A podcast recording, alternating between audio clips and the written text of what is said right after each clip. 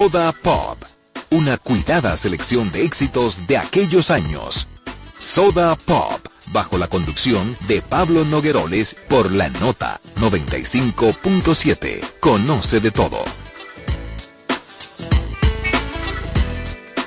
Te acompaña la nota 95.7 a la franca. Llega a ustedes gracias a Superintendencia de Bancos. La información de primera mano, el comentario responsable, el consejo útil y todo lo ocurrido durante la semana están aquí, a la franca, donde lo más importante será tu participación. A la franca, desde ahora, por la nota 95.7. Conoce de todo. Muy buenos días, amigas y amigos Radio Escucha. Aquí estamos listos para de inmediato hablar con ustedes a la franca. Por la nota conoce de todo. Es sábado y estamos estamos a 7 de octubre señores. 7 de octubre es el día número 280 del año. Lo que quiere decir que faltan 85 días apenas para que inicie 2024 y nosotros seguir con ustedes analizando los hechos y acontecimientos de mayor impacto que tienen lugar en el plano nacional y en el mundo. Estamos a gusto y plenamente agradecidos del público que nos distingue cada sábado y nos permite entrar a sus hogares, así sea un día lluvioso como el de hoy, que tuvo un amanecer espectacular, pero también nosotros llegamos a sus centros de actividades, a sus vehículos, a sus dispositivos celulares, para informarles durante dos horas y exponerles a la franca los comentarios y opiniones. También tendremos entrevistas con expertos en temas económicos, políticos, sociales, de salud, educación, deportes y todo cuanto sea de interés general. El equipo de producción, señores, opera bajo la conducción y coordinación general del periodista Germán Marte y lo integran los colegas Bartolomé de Champs, asimismo por orden de edad. Stalin Taveras, la doctora Talía Flores, con las informaciones más actualizadas en el ámbito de la salud y quien les habla, su servidor Carlos Rodríguez Carvajal. La conducción técnica corre a cargo del señor Winston Kennedy Bueno. Estamos en los 95.7 FM de la nota. Conoce de todo. Para exponer opiniones, reportar informaciones y hacer denuncias o reclamos sobre temas de interés general pueden comunicarse con Alafranca llamando al teléfono 809-541-0957 y desde sus celulares y o desde el interior de provincias sin cargo alguno al 1 200 0957 541 0957 también tienen acceso a las cuentas de redes sociales arroba a la franca radio, válidas para Twitter, ahora se llama X, válida para X, para Facebook y para Instagram, donde contarán con la atención de nuestra joven community manager, la señorita Evelyn Santos. En cuanto a los días mundiales e internacionales, les recordamos que octubre es el mes de la lucha contra el cáncer de mama. Hoy es Día Mundial del Algodón, Día Mundial del Trabajo Decente. Señores, el trabajo decente. Yo creo que eso es la formalidad y el trabajo de calidad, el empleo de calidad, ¿verdad? Es Día Mundial del Paciente Ostomizado, o sea, aquellos pacientes a los que se le hacen orificios de abdomen para colocarles tubos digestivos y colocar desechos o colectar desechos en bolsa. Es Día Internacional de la Neuralgia Trigeminal, que es la del nervio trigémino, que se encarga de transportar las sensaciones capta el rostro hacia el cerebro. También es Día Interamericano del Agua. El Santoral Católico celebra a Nuestra Señora del Rosario, una invocación popularizada por San Pío V a través del Santo Rosario o Corona Mariana. Yo saludo a mi colega Germán Marte, quien está por ahí ya listo para intervenir con ustedes. Buen día, Germán. Muy buenos días, Carlos Rodríguez Carvajal. Buenos días, Starling Taveras, Bartolomé de Champs, a Evelyn, a Evelyn Santos, que está ahí siempre atenta a nuestras sedes. A don Kennedy Bueno, allá en los controles. Buenos días, don Carlos Rodríguez. Dígame, ¿cómo está la cosa por Bánica? Vamos a hablar de eso, de cómo está la situación por la frontera. Ha puesto caliente. La frontera que siempre está en el olvido, o casi siempre en el olvido solo cuando ocurre algo. Yo voy a tener que ahora voy a tener que llamar a mi hermano, el doctor Enrique Rodríguez, que es que siempre va por vaya. Correcto. Que me diga cómo anda la cosa, porque yo tengo un tiempo que no voy. De no anda, es que eso tan lejos. Carlos. Sí, pero es más, o menos, es más o menos como de aquí a Esperanza. no, no, quítese de ahí, eso no es verdad. Esperanza es un pueblito que está ahí mismo, ahí a un brinquito. Mire, señores, qué, interesante ese efeméride que ha leído, Carlos, de la, del Día Mundial del Trabajo Decente. Hay que decir, mira, en una ocasión, perdóneme que voy a hablar en términos en primera persona. En periodismo casi siempre hay que hablar en tercera persona. Pero bueno, me, me, toca en esta ocasión. Yo estuve, yo, visité La Habana, había un evento eh, latinoamericano de derecho laboral precisamente. Y, en uno de los momentos fuimos al Palacio de las Convenciones, que seguro que ha sido, o, casi todo el que ha ido a Cuba, a eventos eh, académicos, lo que sea, pues casi siempre pasa por el Palacio de las Convenciones, ahí se realizan grandes eventos eh, regionales. Bien, estando en, esa, en, eh, en, ese, en ese evento, no, falso, después fuimos a una cuestión que se llama Expo Cuba, que Cuba exponía los avances que tenía en términos eh, lo que había logrado, sobre todo en materia médica y tal, bien, eh, equipos médicos, cosas que ellos habían eh, procesado y tal. Y en una se aparece Fidel Castro ahí en ese momento. Apareció. El comandante. Súbitamente. Sí, aparece el comandante, se sube en una mesa, lo acotejan ahí. Eh, y nosotros quedamos todos ahí, ¿qué va a decir? Y él habló precisamente del trabajo decente no, no habló en, en, el término de trabajo decente, pero decía que en Latinoamérica, en muchos países, la gente a veces estaba trabajando porque el trabajo que hace el hombre, ¿verdad? Pero que uno se preguntaba, ¿vale la pena trabajar? o sea, que muchos casos, sobre todo los jóvenes se preguntaban, ¿pero vale la pena trabajar? No estoy incitando la vagancia, sino que hay trabajos que verdaderamente son indecentes por la paga que tiene, por las condiciones laborales. Eh, nosotros hemos tenido la oportunidad de trabajar en diferentes ambientes laborales, podemos decir que muchas veces el trato, incluso más que el salario, la, la consideración, el respeto vale tanto o más que el mismo salario. Y aquí hay, para no hablar de salario, eso le llaman modernamente clima laboral. Sí, el clima laboral. Aquí hay, aquí hay, aquí hay trabajo que no merece ni siquiera que se le llame trabajo, porque la gente va a, va a su centro y prácticamente para no estar vago, como dicen los viejos. Yo, bueno, no está vago. A pasar trabajo. no, ellos van a, a cosas ahí para no estar vago, como dicen, ¿verdad?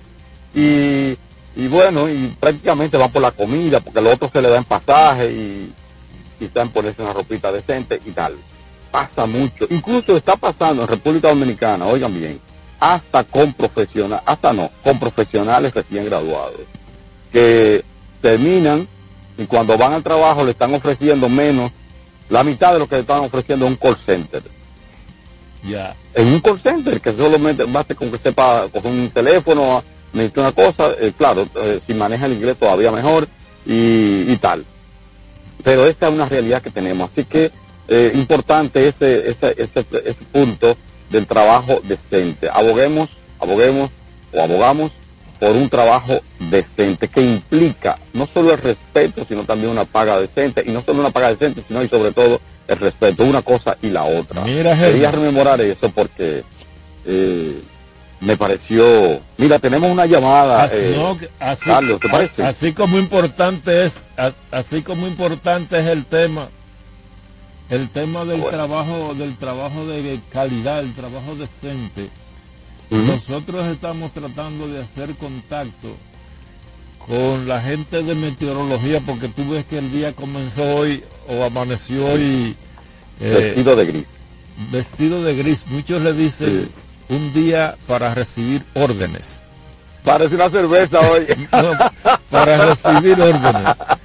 Eh, hoy, hoy, el día parece una cerveza, exacto. o como le gusta a la gente Entonces la cerveza. estamos tratando de comunicarnos con el predictor Warner Rivera en meteorología, pero mientras tanto okay. vamos a saludar al pitagórico, a Bartolomé de Champs, que está por aquí. Eh, buen, buen, día, Carlos. Buen día, Germán. Buen día, buen día, Kennedy, a quien tenemos aquí. Buen día a todos los amigos que cada sábado nos conceden la gracia de estar con nosotros en este su programa La Franca. Germán, dos frases sobre lo que tú decías ahorita del empleo. Cuando la esposa, la madre de mis hijos, eh, eh, estudiaba en ese momento en la Ucamaima. Cuando consiguió el primer empleo, lo que nos costaba un semestre en la Ucamaima era más que lo que eh, le pagaban en el, en el empleo que tuvo en el Estado. Para que tú veas así, es así, y entonces eso se mucho. Bueno, buenos días, Stalin Taveras, que ya está ahí también con nosotros. Buenos días. Buen día, Germán, Carlos, Bartolomé, a todos los amigos que nos escuchan. Gracias por estar con nosotros en este sábado 7 de octubre, como bien decía Carlos al principio del programa. Quédese con nosotros, tenemos mucha información, análisis de los principales temas, entrevistas, eh, también alrededor de las 9 y sobre todo eh, ver esos eh, los últimos detalles de las informaciones que han venido evolucionando. Un placer para nosotros estar con cada uno de ustedes en esta mañana del sábado 7. Bueno, eh, este sábado, señores, eh, tenemos informaciones tan importantes. Antes de que nosotros hagamos contacto con meteorología, decirles que el presidente de la República estuvo ayer visitando la zona fronteriza de Dajabón, alrededor de donde se está construyendo el, el nuevo canal, eh, en la zona de conflicto transfronterizo, eh, en torno al río Dajabón o río Masacre. Estuvo por allá ayer visitándolo y dijo que los trabajos de construcción del nuevo afluente de agua. ¿Es afluente o confluente eso? Porque eso, eso sale del río, ¿no? Uh -huh. eh, una canalización. Un canal realmente un, no es una, una, salida natural. Del una río, canalización, ¿verdad? Una, eh, una derivación. una derivación. Y no es nuevo, no es nuevo, ¿eh? Es una derivación. No, no, no, no. ese, ese, ese trabajo, esa obra se empezó yo creo que en 2005. Sí, no, esa obra es, Carlos, Ajá. del 2000, de 1973 por allá, que se, se, se les hizo. Lo que pasa es que estaba en desuso, se rehabilitó, si para ese tiempo dice, eh, pero luego como que lo abandonaron. En 2005 no. se, se, retomó, pero sí. también se paralizó. Y lo que hay es una rehabilitación y se le está aportando agua con, con varias bombas que ya se han puesto a funcionar. El presidente en ese mismo momento eh, dice que el hecho de que de, esa obra eh, eh, permitirá eh, empezar a flexibilizar el cierre de la frontera, que ya está trayendo eh, varias dificultades. Otras informaciones que traen los medios, que traen los medios, eh, es que el, este sábado se conocerá medida de coerción contra los directivos de la cooperativa Herrera, a quienes se acusa de malversar, malusar eh, 2.500 millones de pesos de los ahorrantes. También el, nada obispo, nada más, nada menos, Víctor Masalles, anunció que, que regresa, que regresa Barcelona. que hay una, los fieles estarán muy pendientes de la situación de Monseñor Masalles porque hubo, eh, él presentó una renuncia o lo que formalmente se ha dicho que presentó una renuncia que fue aceptada por el Papa, eso tiene muchas implicaciones. Dijo que iba a Barcelona a, colaborar con, el, con un prestigioso eh, obispo de, la mm. sede de Barcelona, pero allá en Barcelona los medios y, la, y el obispado han dicho que no tenían noticia de eso. Y ahora Monseñor Vasalles anuncia que regresa y que tomará un año sabático de reflexión en beneficio de su de la fe y su colaboración. Es que este país es bueno, es que se va, vuelve aquí. Mira, entonces Bartolomé, tenemos, Masalle va a tener que rezar mucho. tenemos al predictor Julio Ordóñez de la dirección de la Oficina Nacional de Meteorología que nos va a dar orientación sobre este fenómeno. Tú dijiste que no va a dar, yo, pensé que me iba a dar paraguas a cada uno. bueno, él, tendrá orientación para el país sobre este fenómeno hidrometeorológico con que amaneció el país. Muy interesante. Hoy, que parece una vaguada por lo menos, ¿no verdad Julio? Buen día. Muchísimas gracias, buenos días para ustedes caballeros y el público que nos escucha. Así es como acaban de indicar. Hemos amanecido hoy en la República Dominicana, sector sureste y parte del nordeste, con actividad de precipitaciones que son asociadas a una onda tropical y una vaguada. Ambos fenómenos estarán generando aguaceros y tronadas sobre provincias como la Altagracia, el Ceibo, Atomayor, La Romana, San Pedro de Macorís, el Gran Santo Domingo, San Cristóbal, Azua y Barahona. En la tarde, estos aguaceros tendrán una componente más, más fuerte y estarán digregados en diferentes puntos de la geografía nacional, donde podrían estar acompañados de tormentas eléctricas, ráfagas de viento y una posible actividad de granizo. Estas actividades se estarán eh, concentrando en Seibo, Monte Plata, Santo Ramírez, Duarte, La Vega, Monseñor Noel, Santiago, San Juan de los eh, Santiago, eh, Santiago Rodríguez, Valverde, Dajabón, Elías Piña, Montecristi, Puerto Plata y Español. Mañana domingo vamos a continuar con la humedad dejada por la onda tropical y la vaguada incidiendo y por lo tanto continuaremos con actividades de aguaceros, tronadas y ráfagas de viento hacia las provincias mencionadas. La Oficina Nacional de Meteorología mantiene avisos y alertas meteorológicos ante las lluvias que se están presentando y las que continuarán por posibles crecidas de ríos, arroyos y cañadas, así como inundaciones urbanas o rurales y deslizamientos de tierra. Las provincias en alerta actualmente son San Cristóbal, eh, Montecristi, San Juan, Valverde, Puerto Plata, Jabón, Sánchez Ramírez, Elías Piña, Monseñor Noel, María Trinidad Sánchez. Repito, corrijo, Provincias como Montecristi, San Juan, Valverde, Puerto Plata, Dajabón, Sánchez Ramírez, Elías Piña, Duarte, Monseñor Lowell y María Trinidad Sánchez en alerta. Actualmente en aviso se encuentra Santiago de los 30 Caballeros, Santiago Rodríguez y La Vega. En cuanto a la situación eh, actual ciclogénica del Atlántico, no tenemos una actividad eh, eh, ciclogénica debido a que Philip en la tarde de ayer pasó a ser un ciclón post-tropical y por lo tanto dejó de, este, ya no se van a hacer más reportes con relación a Philip y en el Atlántico Oriental hay una, una onda tropical que se está moviendo sobre aguas del Mar Caribe, a la cual le damos seguimiento, pero no tiene actualmente ningún desarrollo ciclónico. Las cosas no tienen impedimento para el disfrute de playas y la navegación en general, con excepción de aquellas zonas donde esté lloviendo, donde les exhortamos a las pequeñas y frágiles embarcaciones a tener mucha precaución ante posibles descargas eléctricas también a los bañistas. En otro orden también, temperaturas seguirán calurosas y la recomendación como siempre, ingerir suficientes líquidos, vista ropa ligera y evite la exposición al sol por periodos prolongados entre las 11 de la mañana a 4 de la tarde. Y esto es todo lo que tengo con relación al tiempo. Desde la División de Pronósticos les informa el meteorólogo Julio Ordóñez. El acontecer informaciones trascendentales, cada una de ellas a la franca, que trajeron los medios.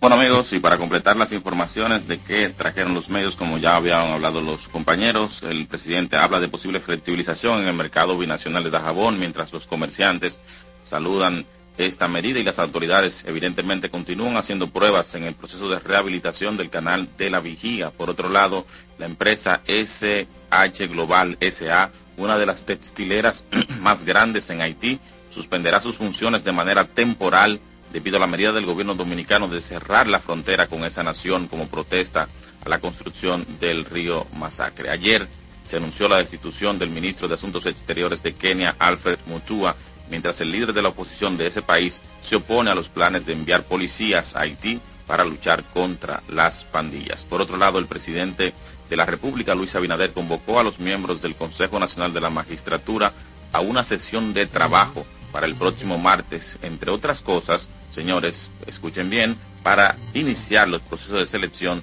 de cinco nuevos miembros del Tribunal Constitucional. Por otro lado, bueno, pues ya este caso ya ha sido anunciado que en el día de hoy eh, la oficina del juzgado de atención permanente conocerá la medida de coerción a los ejecutivos de la COP Herrera acusados de desviar de un fraude superior a los 2.500 millones de pesos. En una noticia que se ha dado a conocer esta mañana, esta propia mañana, el Papa Francisco nombró a Monseñor Héctor Rodríguez como nuevo arzobispo de Santiago en sustitución de Freddy Bretón, quien hace un año había presentado renuncia por cumplir la edad límite establecido en el Código Canónico, según ha informado el periódico El Día.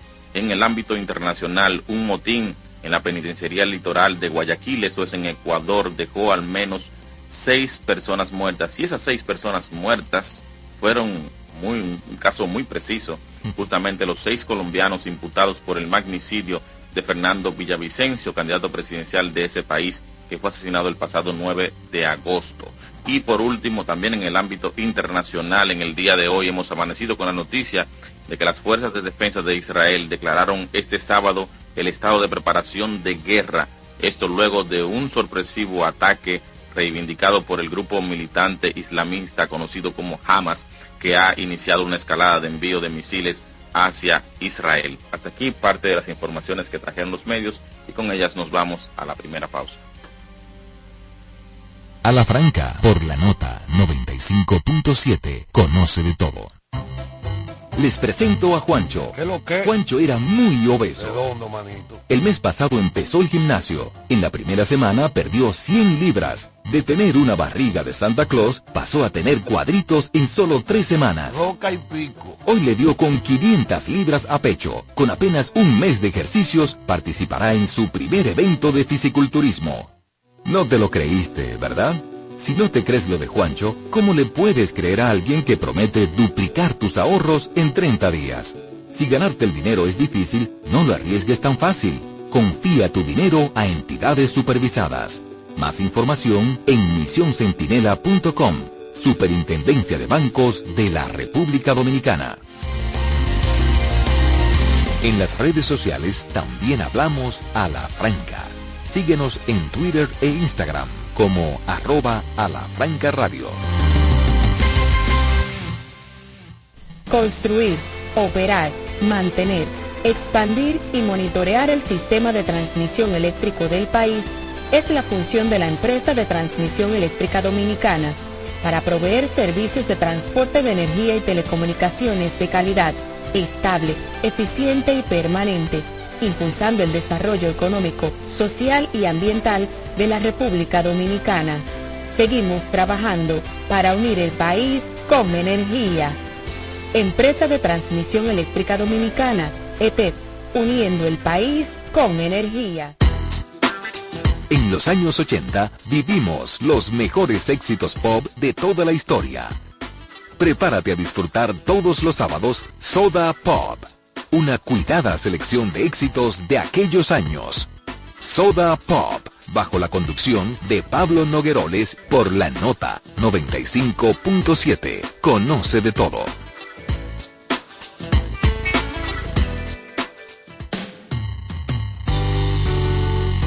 ¿Sabes cuáles son los síntomas de la diabetes? ¿Conoces sus principales causas? Aprende todo sobre diabetes en Hospital de la Diabetes Radio. Educación, prevención, nutrición, ejercicios y mucho más. Hospital de la Diabetes Radio, todos los sábados a las 2 de la tarde por la nota 95.7. Está en el aire a la franca. A la franca.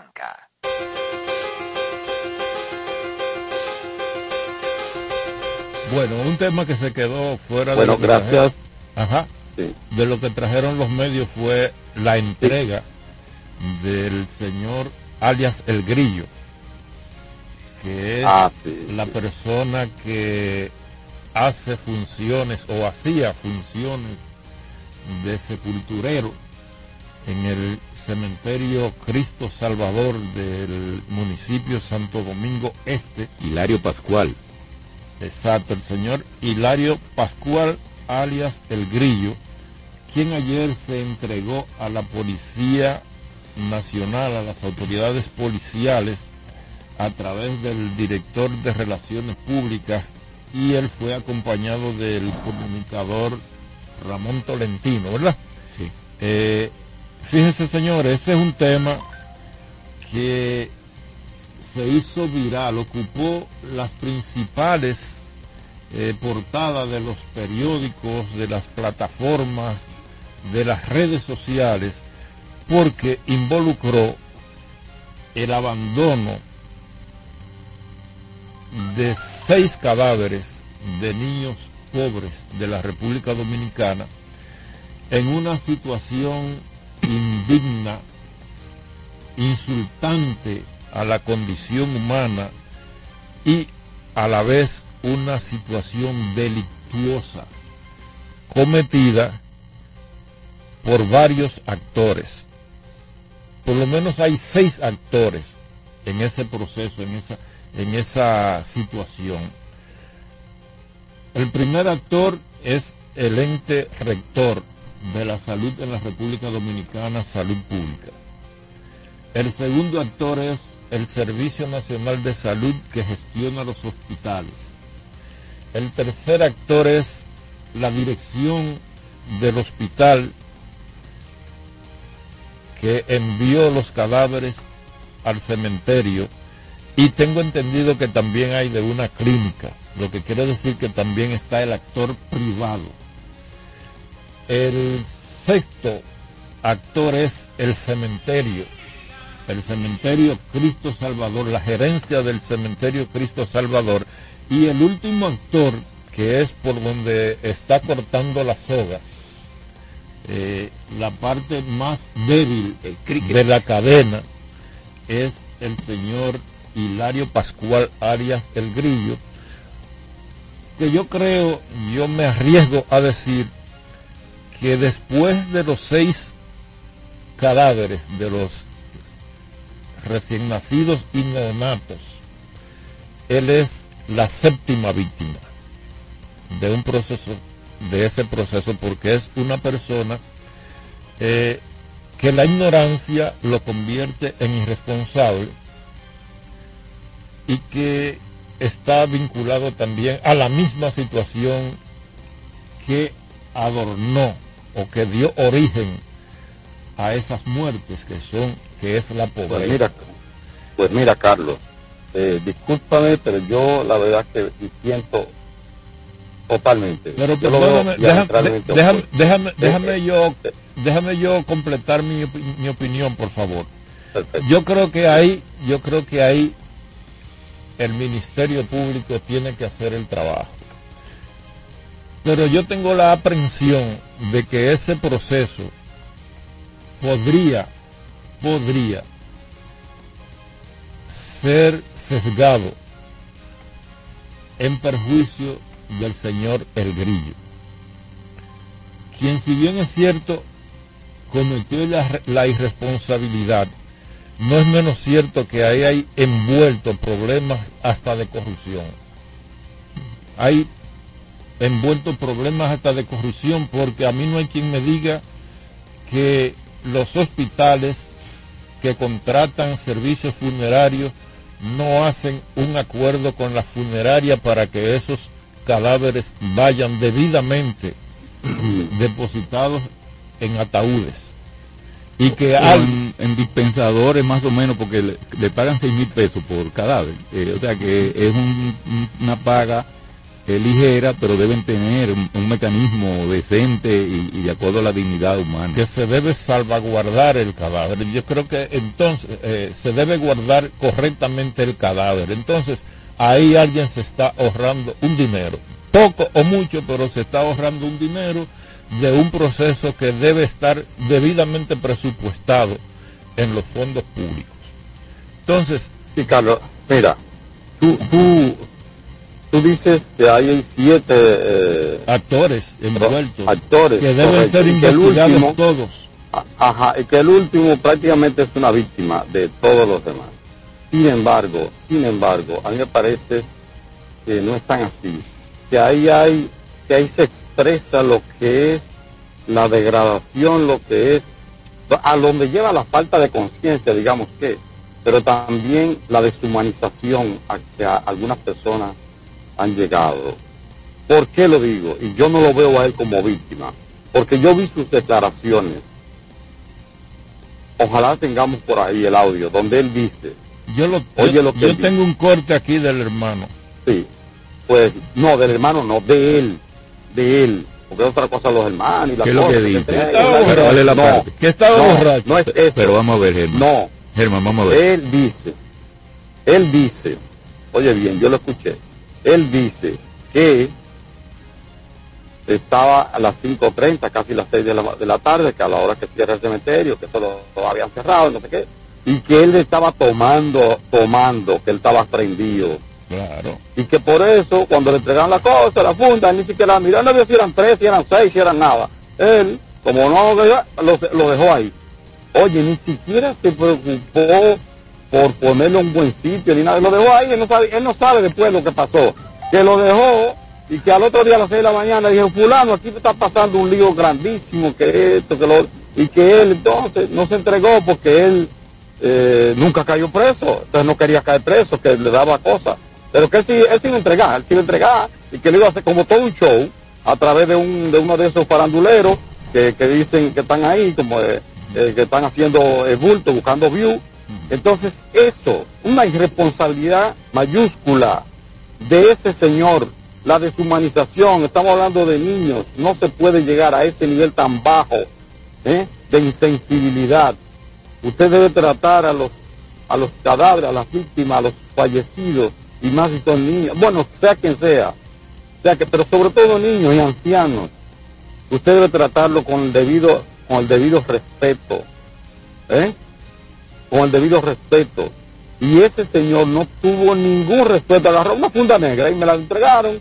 Oye, pero él sabía lo que le estaban entregando. Pero no le importó si eran tres, si eran seis, así mismo lo dice. ¿eh? Germán, ¿y quién es responsable de poner, de poner responsabilidades así en manos de una persona irresponsable?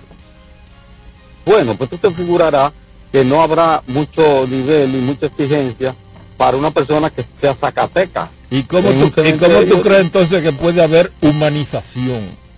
No, me, no, hay una preparación. En los pueblos, no, no, no, no, en los pueblos, eh, y, nosotros somos de pueblos todos, sabemos que son personas humildes, que trabajan, que, que, se ganan la vida básicamente con las propinas que le dan lo que consiguen en eh, A este el hospital le pagaría 1.500 pesos, creo que eran, y él para no pagarlo, para no pagarlo, es lo que ha dicho la funeraria, para no pagarlo, pues lo dejó, lo dejó tirado ahí, se fue a beber ron. Él mismo lo ha dicho que se fue a beber, que estaba bebiendo y siguió bebiendo. Germán, pero esa es una función pública que debe estar en manos de una persona con cierta competencia, con cierta Pero ¿qué competencia va a tener? Óyeme, por eso digo que es él el principal responsable. Yo, yo, yo, te contradigo ahí Para mí es el hospital. Pero luego que la, directora del hospital explicó, yo entendí que, ella, ella tenía razón en el sentido de que ellos pagan. Es la tercerización, la, esa, esa tendencia a la privatización de todos los servicios que, corresponden al Estado, esa tendencia a poner en manos privadas todo lo que es del Estado, que, que, tiene desde, desde finales de los años 80 en este país, en, en Latinoamérica, que privatizar, que hacer creer o pensar que todo lo que, el Estado toca es maravilla y todo lo que toca el Estado es cuando es mentira eso, cuando es mentira. Entonces esa tendencia a la privatización, hasta de lo más sencillo como eso, como el manejo de un cadáver, de un, de un neonato, hasta eso privatizado, llevado que ese, que el hospital contrata una funeraria, que la funeraria contrata a un, a un a un tigre que lo lleve y, y ese ni siquiera se preocupa por ver dónde lo van a poner. Eso, ese es un problema de fondo. Yo no creo hay que el Servicio Nacional de Salud, que este, que lo otro, no, no, no, no. Yo creo que esa persona es el principal responsable. Además de eso, después de ver el, el tollazo, el escándalo estremeció a esta sociedad, porque todavía queda algo de sensibilidad. Mucha se ha perdido, pero queda sensibilidad en este país. Entonces, ¿Eh? Los dominicanos son gente sensible. Y cuando vio el tollo, cuando vio el lío, entonces salió huyendo. Tú descartas, la, tú descartas la necesidad de que un contratante, como es un hospital, para el depósito de cadáveres, de despojos y de partes humanas, como sucede a diario en nuestros hospitales, tú descartas la necesidad de que ese hospital tenga alguien que supervise la correcta disposición de eso, de todo eso. No descarto nada. Bueno, pero eso es lo que tú estás haciendo. Lo que descarto inclusive es que eso tenga que ser privatizado. Que ni eso podamos hacer nosotros, ni, ni enterrar a nuestros muertos, que tengamos que buscarlo quien lo, quien lo haga a quién pagarle privado, habiendo empleados públicos, habiendo empleados del ayuntamiento, en los cementerios, habiendo empleados en los hospitales, habiendo camilleros, habiendo, habiendo eh, eh, eh, gente que maneja ambulancia. Hasta eso lo hemos privatizado. ¿Para qué? Para, como dijo uno de ustedes, dos, darle una, una bicoca probablemente a algún intermediario o al que firma el contrato, qué sé yo. hay que ver, hay que ver, que ver qué presupuesto tienen, porque los médicos son médicos se le muere la gente ahí y lo que tienen, muchos tienen en las condiciones eh, hospitalarias para, para eso, para si pueden dar seis mil pesos por los niños. A mí me llamó la atención que lo tengan. A veces tienen los, inclusive cadáveres ahí que no pueden permanecer porque no caben y no hay cómo disponerlo. Y ah, detrás de eso está la condición de los familiares que por no tener cómo disponer de, ese cadáver, a veces un cadáver eh, adultos eh, no disponen de él, no tienen la posibilidad y lo dejan ahí. Entonces eso es un embrollo bastante grande que podría ser un tema para, para, para otro momento. Ahora mismo el caso está así en que el hospital lo manda a una funeraria, después que se lo entrega a una funeraria, la funeraria están para eso, no es el hospital. Si se lo entregó a una funeraria, entonces hay que ver de ahí para allá cómo es que se maneja y entonces ver cuál es la condición de dignidad que se le está dando a eso, que no, no es ese problema. Ese caso lo que hace es que nos descubre todo el problema, pero todos sabemos que en un, en un cementerio público, eh, desde hace unos años se ha venido mejorando la condición, pero las cosas que se hacen con los cadáveres, inclusive eh, la gente deja su, su familiar ahí enterrado y si no van, no notan que van a verlo, se lo sacan y meten otro y hacen de todo. Entonces, esas cosas sí hay que ir viendo cómo se va fortaleciendo la autoridad municipal, la autoridad encargada de eso, para que abarque todas esas cosas, porque no es el caso del grillo. Eso, yo, como tú dijiste, yo soy de pueblo y yo vivía al lado del cementerio, ahí a, una cuadra, y nosotros veíamos cuál era el manejo que se le daba a eso, y así como tú dices, la gente que estaban ahí son gente que lo nombran la alcaldía, pero que viven de la propina, y como viven de la propina, la la jurisdicción de la alcaldía se ve limitada por entonces no es que no, no es que tenga que ser así pero esa es la realidad. Entonces esa realidad es la que hay que cambiar eh, mira como dice él eh, eso quiere decir que estaba bebiendo desde antes de terminar su jornada porque usted no puede estar borracho a las seis comenzando a beber a las seis. Entonces eso es lo que hace. Lo importante del hecho es que ha, puesto en la mira la situación que se da con, con, con personas. Además de, detrás de todo eso puede estar de dónde salieron ¿De dónde pueden estar saliendo cadáveres de, niños que no se sabe, no, no, tienen un registro ni nada de esa cosa? Eh, no se ve una legalidad en esa cuestión. El, el administrador del cementerio, el propio administrador del cementerio dijo, yo no sé si es verdad o es mentira, porque el hermano del grillo dice que el administrador del cementerio es mentiroso. Él dijo que allá no hay registro de esos muertos, de ninguno de esos muertos. Y yo creo que... Que no lo entregaron al cementerio. Carlos, lo dejaron en la puerta. Pero por, pero por eso. Lo llevó y se lo entregó a este señor pero por eso el cementerio, por eso el ¿Eh? cementerio es un actor del proceso, Germán, porque un cementerio no puede estar soltado en banda, no puede estar suelto en banda, que entre cualquiera ya fuera del límite del tiempo de trabajo y lo que ha dicho el grillo. Entonces hay una cosa, Germán. Dijo que a las cinco y media, casi a las Germán, hay una cosa. El hecho de que históricamente se hagan las cosas mal no quiere decir que tiene que seguirse haciendo ni justifica que se hagan así. Mira, un camillero, por más humilde que sea, ha de ser entrenado por el hospital, porque como una persona que moviliza pacientes, tiene que tener un criterio de cómo debe movilizar el paciente. Un sepulturero tiene que tener un entrenamiento para saber cómo va a, lo, a lo que creo que nos referimos, Carlos, es, la pregunta es, ¿lo han tenido alguna vez? Está bien. Pero no es que no, exacto, llamamos la atención, pero no es el centro de la atención. No es que no lo hayan tenido, es que no debe Carlos, lo que decimos, la noticia ahora mismo es que sucedió pero eso no es la noticia central.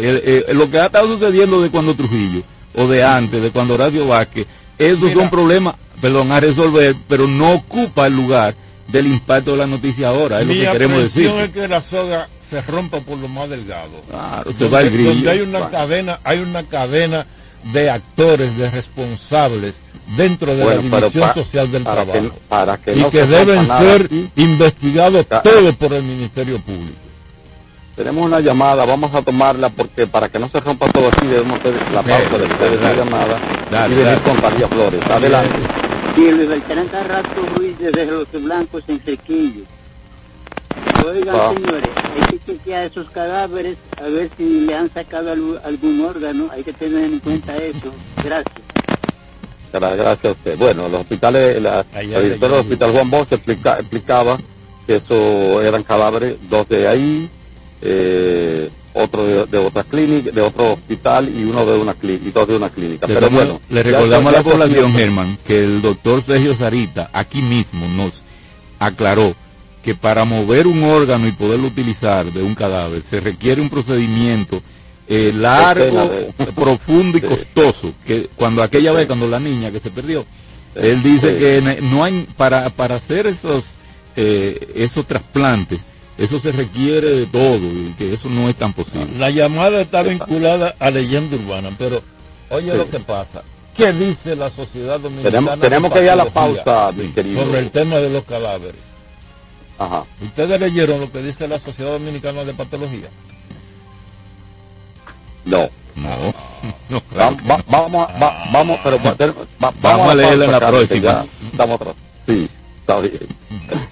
A la franca, por la nota 95.7, conoce de todo.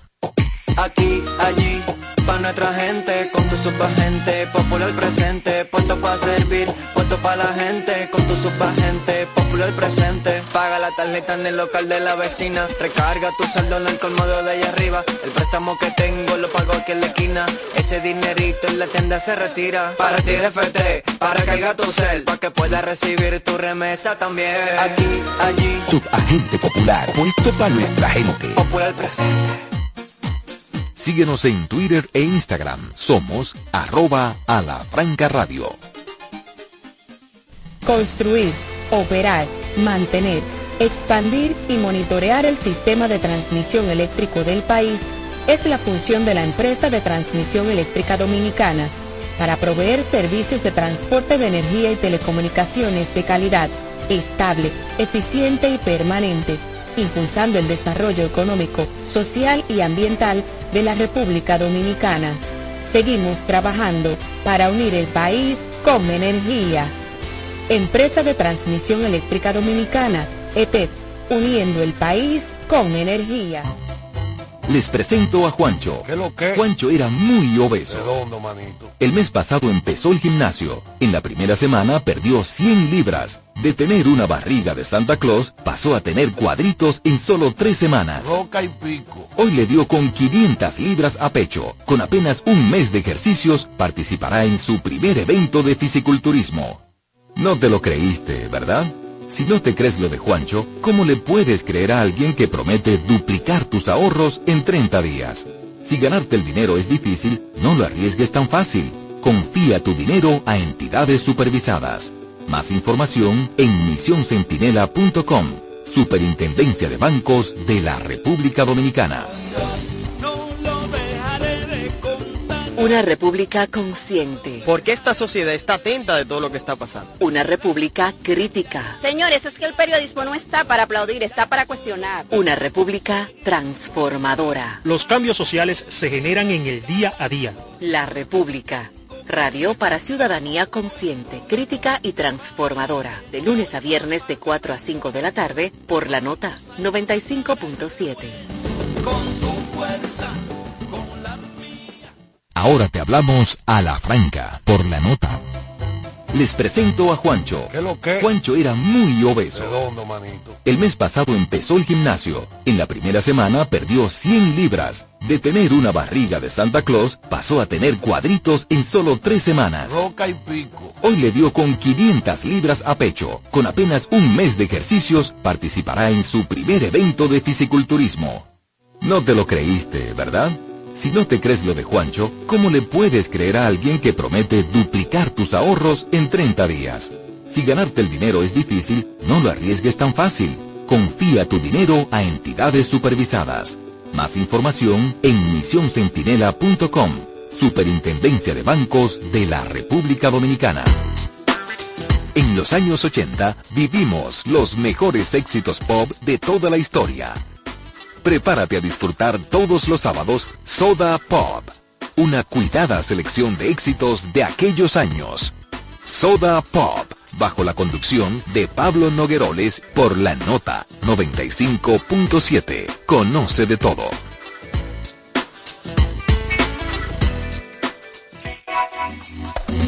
Dafne Guzmán te espera cada sábado con un contenido fresco y de interés para ti. De calle con la nota, de 12 del mediodía a 2 de la tarde. Este y todos los sábados, escúchalo por la nota 95.7. Conoce de todo. Una república consciente. Porque esta sociedad está atenta de todo lo que está pasando. Una república crítica. Señores, es que el periodismo no está para aplaudir, está para cuestionar. Una república transformadora. Los cambios sociales se generan en el día a día. La república. Radio para ciudadanía consciente, crítica y transformadora. De lunes a viernes de 4 a 5 de la tarde por la nota 95.7. Con tu fuerza en cualquier punto del planeta Tierra y más allá. Freites y su gente, una radiorevista con análisis y comentarios del acontecer político y económico, además de la asesoría en finanzas y mercadeo, con la participación de periodistas, políticos, economistas y mercadólogos. Freites y su gente, de lunes a viernes a las 12 del mediodía por la nota 95.7. Conoce de todo. Está en el aire a la franca. A la franca. La prevención es la clave perfecta para vivir mejor. Te invitamos a conservar la salud. Escucha los consejos de nuestros especialistas.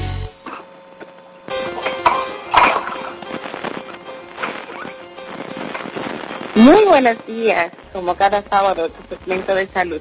En este sábado quiero dar un giro totalmente eh, si bien es cierto que tenemos que seguir hablando del dengue, porque el dengue sigue acaparando pues las noticias de salud de República Dominicana, no menos cierto que el tema que quiero tratar en este sábado también es de suma importancia.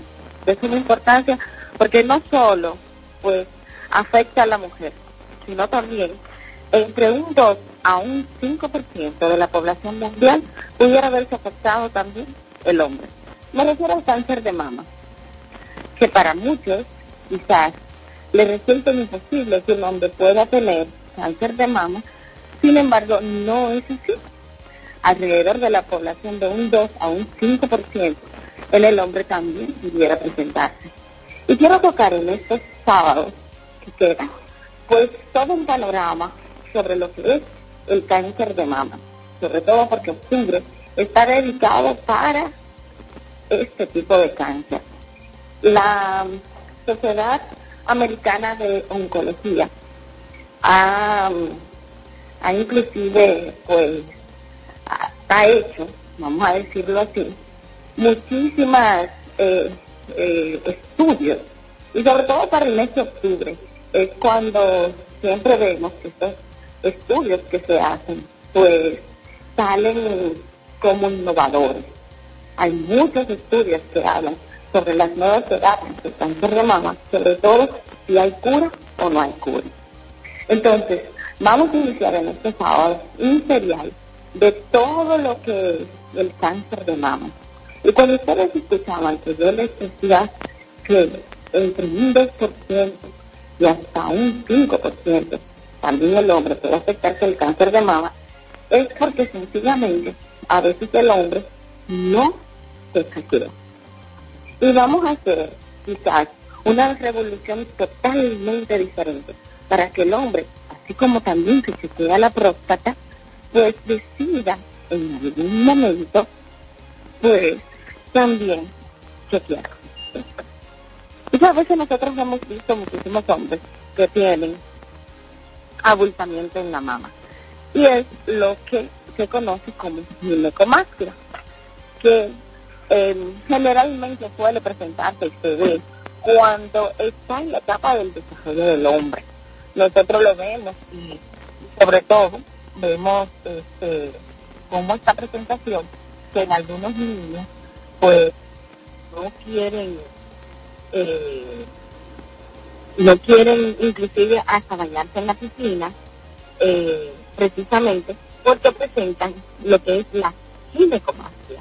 Entonces, el tejido mamario masculino generalmente se hincha debido a una reducción de las hormonas masculinas que es la testosterona. Oiga bien, hay una reducción de la hormona masculina que se llama la testosterona y un aumento de las hormonas femeninas que se llaman estrógenos. Entonces, las causas más importantes aquí en la pubertad, que es la edad eh, eh, que, ahí es donde comienza, entonces, ven que esos chicos no quieren bañarse en la piscina, eh, precisamente, pues e, es cuando existe ese choque hormonal para el pleno desarrollo. Entonces, por eso quise decirle desde dónde viene la génesis a veces de la ginecomastia. Pero esto no quiere decir que todo el que tenga ginecomastia eh, va a tener, o sea, propenso. No, no, no. Estamos hablando sencillamente de un tema, sobre todo del tejido eh, eh, mamario masculino, del tejido mamario masculino. Y quizás mucha gente dirá, pero bueno, pero ¿por qué no hablas de la mujer? Dice bien claro, iniciaremos un serial de todo lo que es hablar sobre el cáncer de mama durante todo el mes. Y quise iniciar sobre todo con el hombre, porque el hombre apenas se quiere chequear la próstata. Imagínese un familiar que quiera también pues hacerle chequeos eh, rutinarios a los jóvenes cuando ven este abultamiento o esta inflamación del tejido mamario masculino eh, provocado por un desequilibrio hormonal, que generalmente suele empezar a verse cuando el joven está en, en esa etapa que es que es el, el, desarrollo. Entonces, ¿cuáles son los síntomas que generalmente se pueden eh, eh, eh, presentar? Ese abultamiento o esa inflamación o esa hinchazón que generalmente pues se presenta que es muy notorio. Ojo con eso, no es lo mismo tampoco una persona o un niño que sea de peso pues más bien, bien abultado que ya eso, eso es, es diferente, es un- o sea, aumento del peso que tiene el, el, el, el joven. Entonces, ¿existe tratamiento para la ginecomastia? Bueno, esto va a depender del estado de gravedad que tenga el paciente. Inclusive nosotros hemos visto algunos pacientes que suelen inclusive hacerse estas reducciones porque es demasiado, demasiado, pues, eh, eh, eh, notorio eh, este, que, que se presente con, con, con, con el hombre. Entonces, una cosa importante, la cirugía plástica a veces suele, suele ayudar, pero aquí lo que yo quiero que usted se centre no es en el tratamiento ni en el diagnóstico, sino que cuando usted vea su hijo que tiene pues abultamiento, esta hinchazón, inflamación, piense que hay un desorden hormonal y que entonces busque ayuda. Con relación a la mujer, yo quiero empezar a tratar el tema pues un poquito más light. Y de nuevo más light en el sentido de que muchísimas veces si usted le pregunta a una mujer, ¿alguna vez te has chequeado los senos? Y su respuesta probablemente será la siguiente, no, nunca me los he chequeado, no tengo necesidad de hacerlo. Pues el chequeo rutinario de la mama debe ir complementado mensualmente. La autoexaminación. Pero esa autoexaminación también debe llevar consigo la parte axilar. Muchas veces los cánceres de mama no tienen un inicio per se en la mama, sino que a veces donde suele la persona ver o, notar o palpar dónde se encuentra pues esa bolita que llama la atención es en las axilas. La importancia de hacerse el autochequeo es ver la variabilidad que existe entre un periodo y otro periodo, entre un mes y otro mes, o entre un año y otro año. Entonces, centrémonos en esa parte. En el hombre, ya hablé sobre la parte de la pubertad, esa parte importante donde hay un tejido mamario, que se puede ver que hay un desorden hormonal. No estoy diciendo que el desorden hormonal conlleve, ni estoy diciendo que la ginecomastia, estoy diciendo que hay situaciones en el hombre que se presentan que muchas veces pasan desapercibidos ante los ojos de los padres. Y mencioné un ejemplo de ellos, por ejemplo, la ginecomastia. Con la mujer en la etapa temprana, estoy diciendo que muchas veces pues no son examinados. Igual también puede haber un desorden hormonal en una etapa temprana de la pubertad. Y eso hay que mejorarlo. Mejorarlo en el sentido del autocuidado, del autocuidado. Enseñar desde temprana edad a nuestros hijos, a nuestras hijas, a cómo aprender a palparse, es importantísimo. Cada vez, señores, ya todo el mundo tiene acceso a lo que es la, el internet, al, al YouTube, o sea, cómo ver eh, todo lo, lo, lo, lo que se presenta. Entonces, yo quisiera que a veces dejemos un momento de no ver esos videos que, ve, que vemos a diario y, nos centremos en ver un video así. Cómo examinarle las mamas. El tema de hoy y el mensaje final con el que quiero dejar es el siguiente.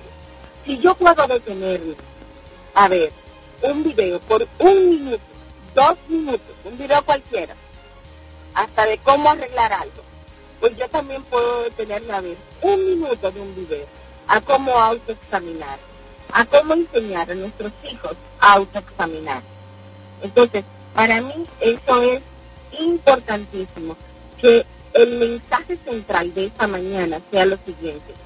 Debo iniciar, por lo menos en este mes, que está destinado para el cáncer de mama, a cómo examinar, cómo conocer mi cuerpo, cuáles son los cambios involutivos que yo puedo tener durante el tiempo del desarrollo hormonal.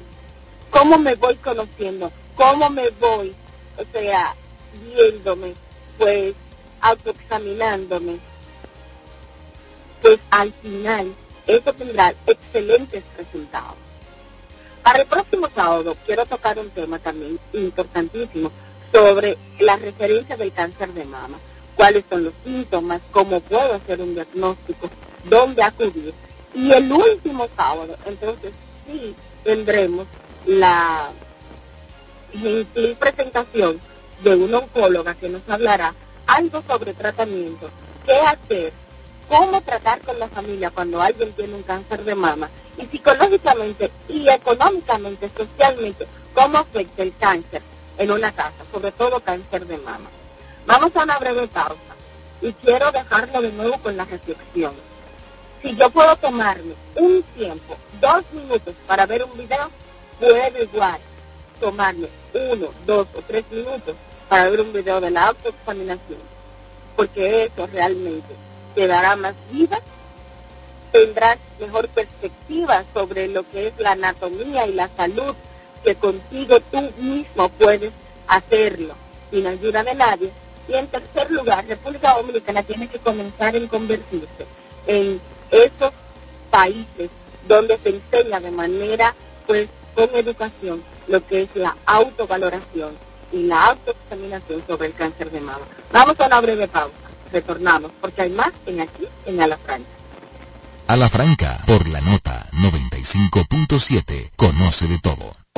Aquí, allí, para nuestra gente, con tu gente, popular presente, puesto para servir, puesto para la gente, con tu gente, popular presente. Paga la tarjeta en el local de la vecina, recarga tu saldo en el colmado de allá arriba. El préstamo que tengo lo pago aquí en la esquina. Ese dinerito en la tienda se retira. Para ti FT, para cargar tu cel, para que puedas recibir tu remesa también. Aquí, allí. Subagente popular, puesto para nuestra gente. Popular presente. Interactúa con nosotros a través de nuestras redes sociales en arroba a la franca radio. A las 3 cada tarde, Merian Fernández y sus invitados comparten contigo experiencias, emociones y conocimientos. All we need is love, porque el dinero cambia las cosas, el amor cambia la vida.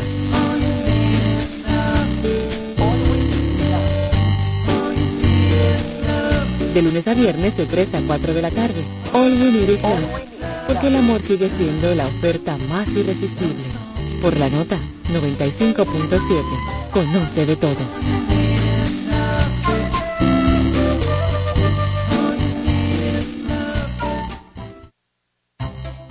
Les presento a Juancho. ¿Qué lo que? Juancho era muy obeso. Redondo, manito. El mes pasado empezó el gimnasio. En la primera semana perdió 100 libras. De tener una barriga de Santa Claus, pasó a tener cuadritos en solo tres semanas. Roca y pico. Hoy le dio con 500 libras a pecho. Con apenas un mes de ejercicios, participará en su primer evento de fisiculturismo.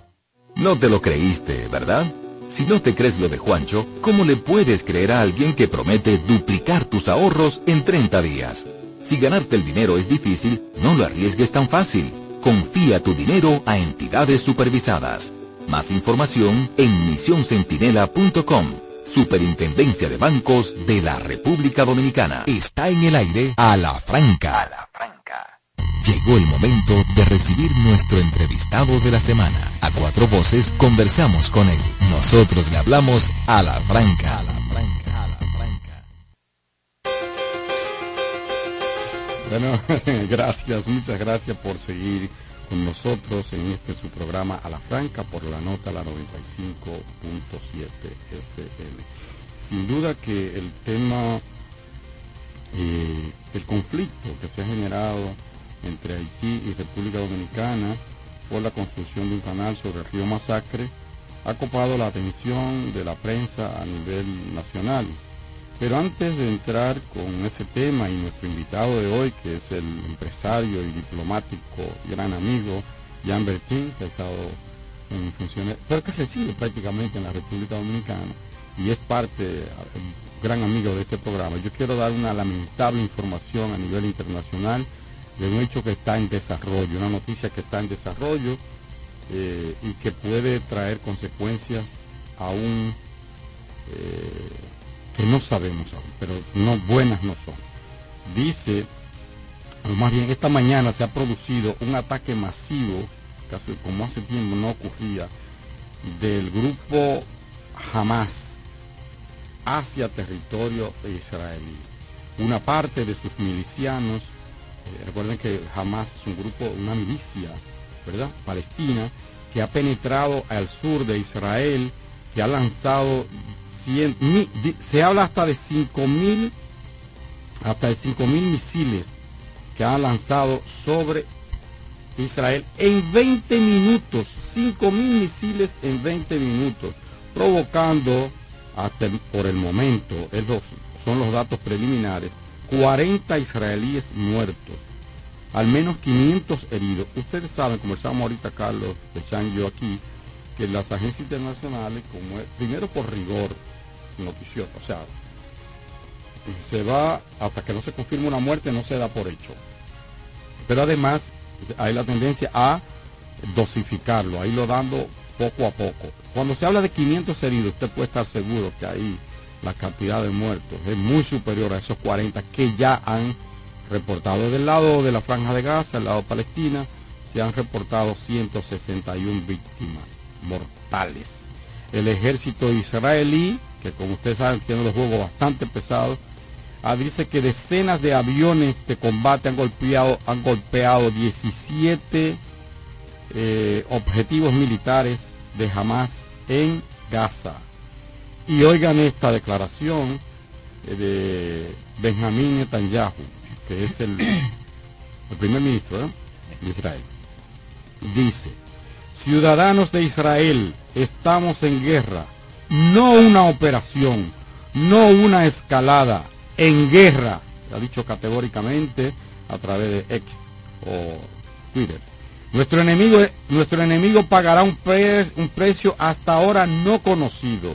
O sea, esperen ustedes y, y, recuerden la matanza de Sabra y Chatila. Recuerden ustedes lo que ha pasado después de la intifada, de las dos intifadas, tres intifadas que ha habido. Eh, las masacres, hospitales bombardeo hasta de escuelas, de centros de ONG, hasta de organismos internacionales en la franja de Gaza y en Cisjordania, lanzado por Israel, que cuando le matan uno, ellos creen que deben matar 20, 20. Oigan lo que ha dicho, nuestro enemigo pagará un precio hasta ahora no conocido. Esperen una masacre. Se lo estoy diciendo sin ánimo alarmista, sin exageración alguna lamentablemente es una noticia que está en desarrollo antes de que termine el, programa vamos a dar la última noticia que tenemos es un precio no conocido Germán. No pero yo no, me quiero imaginar no será una simple masacre. Dicho por Israel ellos un genocidio. pretenderán borrar. No creo. No creo que puedan borrarlo. Claro, porque el tema el tema es que la masacre la cometen ellos a cada, rato. hay algo importante compañeros hay algo importante gente que no vayamos. Y es que cada vez que ha habido una escalada de esa, el temor que hay es que no es verdad también que los aliados de Hamas eh, vayan a ver con los brazos cruzados en la respuesta de Israel. Y nadie sabe hasta dónde se puede llegar. Inclusive el nivel de armamento que puedan tener vecinos, y saben de qué estamos hablando, puede determinar lo que sea. Con el desarrollo de armas de Irán, el enemigo jurado de Israel que está ahí al lado, nadie sabe, y auspiciador jamás, ayuda, ayuda más, no se sabe en qué puede parar eso porque cada bando tiene sus dolientes y eso es lo que se ha temido. En 2008, 2009 se tenía el temor de que eso podía llegar a mayor. Israel es la expresión del complejo militar industrial. Sí, Israel es de alguna manera la... Pero la respuesta va a estar. Israel es... La defensa va a estar. De alguna manera la punta de lanza de los Estados de Unidos. La industria de la guerra. No, de los Estados Unidos en Medio Oriente. Estados Unidos e Inglaterra. Entonces, sobre, Estados Unidos principalmente. Bueno, pero lo que quiero decir es que porque ellos tengan poder, los que ya lanzaron, como dicen, 5.000 misiles, si fue verdad, en 20 minutos, no lo van a estar esperando con los brazos cruzados, ni sus aliados. Que sea... Entonces recuerden que cada problemita que hay tiene sus repercusiones alrededor. Sí. Como quiera que sea, es un pleito muy desigual. Israel fue capaz de declarar la guerra a seis países al mismo tiempo. Y a todo el mundo y ganó. Claro, Militarmente, los, tiempos han cambiado. Pero bueno, nos desviamos un poquito por la trascendencia de esta noticia que está en desarrollo. Estamos viendo imágenes de destrucciones en las calles de Tel Aviv.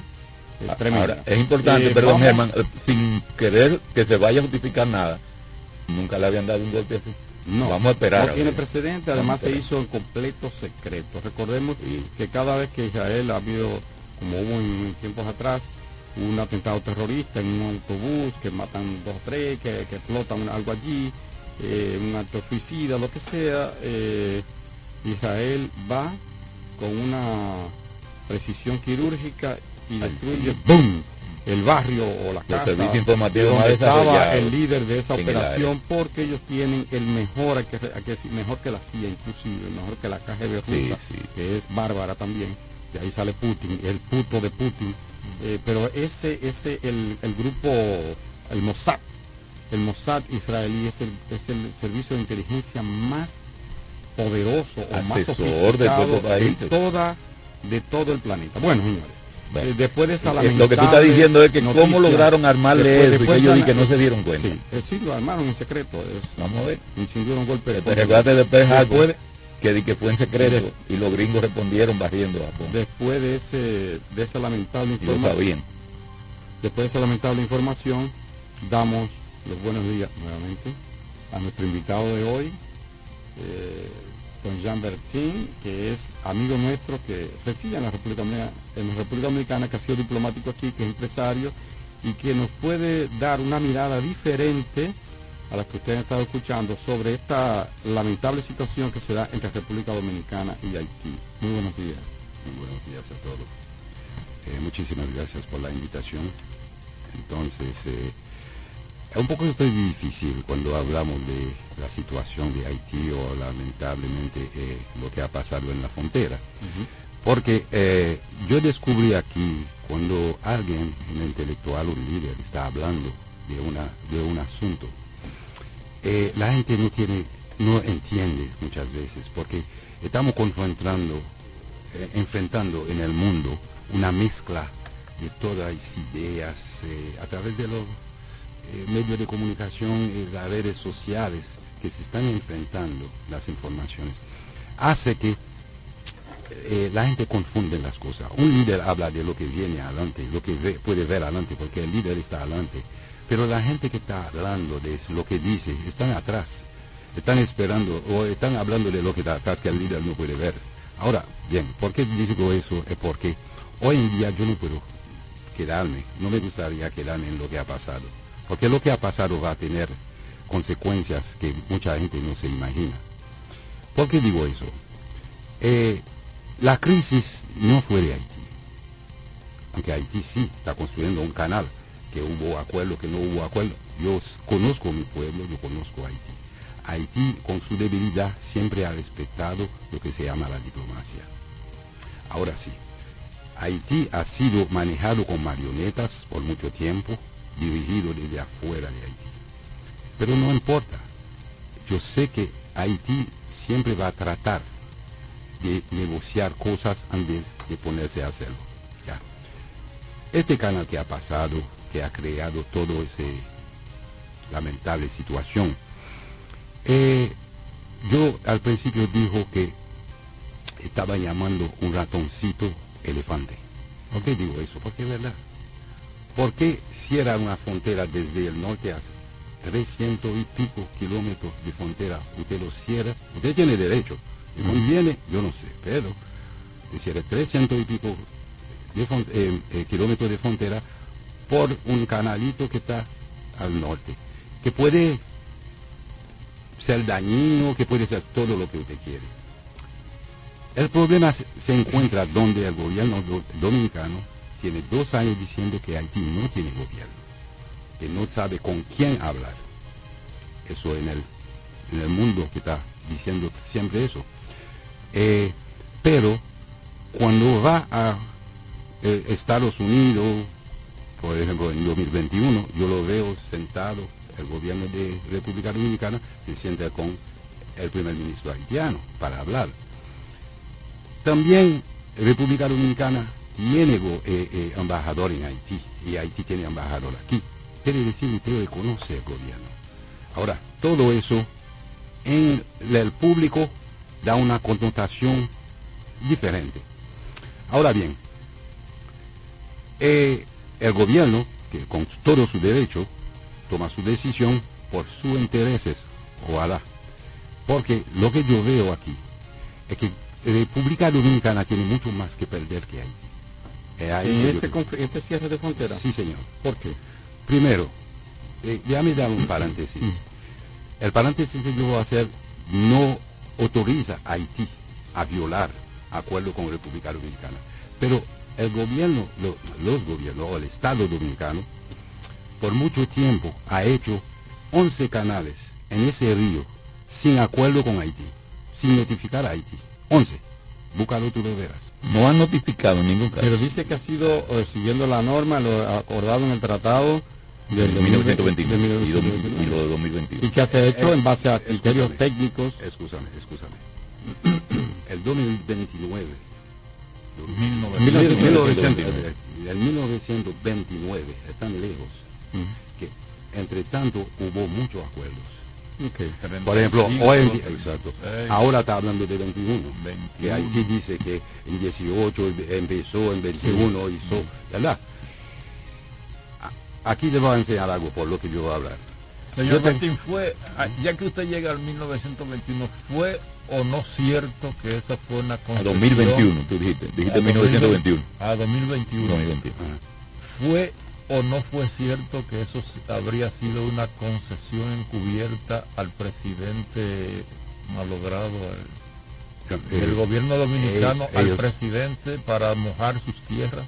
Sí, ellos, yo no sé si hay concesiones, porque yo no estuve ahí, pero lo que le puedo decir es que a esa época eh, una comisión haitiana de alto nivel, no, aquí, sí, una mesa binacional en la mesa. Eso fue más alta que la mesa, porque la mesa eh, entre los, eh, los embajadores, cosas, sí, sí, y, técnicos, pero de alto nivel. A esa época fue el primer ministro, fue gente de alto nivel.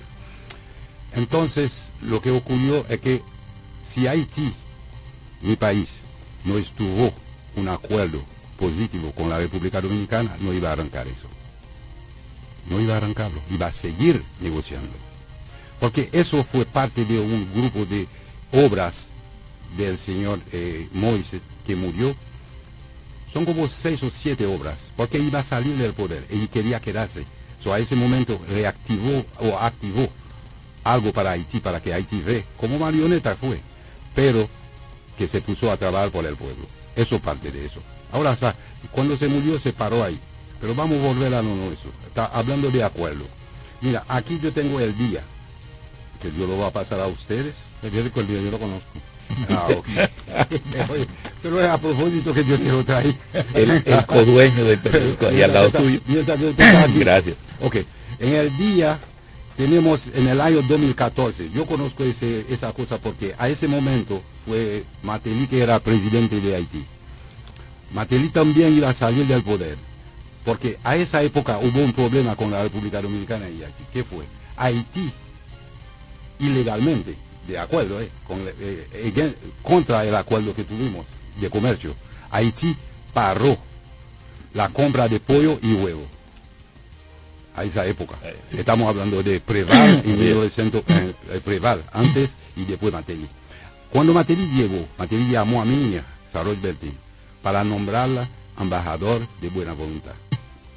Lo único que Saroy pidió que reabren la importación del mercado, no, no del mercado total, la importación de huevo y de pollo. Desde República Dominicana para Exacto, porque es eso que Preval eliminó, pollo y huevo. ¿Por qué Preval eliminó eso? Usted me va a decir eso después de esta brevísima pausa, por favor, que vamos a hacer. Estamos hablando de una disposición del desaparecido presidente René Preval, con quien Leonel Fernández en su momento firmó o dieron vida a la comisión mixta binacional eh, que nació muerta prácticamente, nunca operó.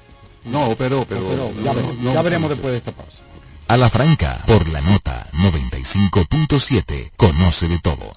Construir, operar, mantener, expandir y monitorear el sistema de transmisión eléctrico del país es la función de la empresa de transmisión eléctrica dominicana para proveer servicios de transporte de energía y telecomunicaciones de calidad, estable, eficiente y permanente, impulsando el desarrollo económico, social y ambiental de la República Dominicana.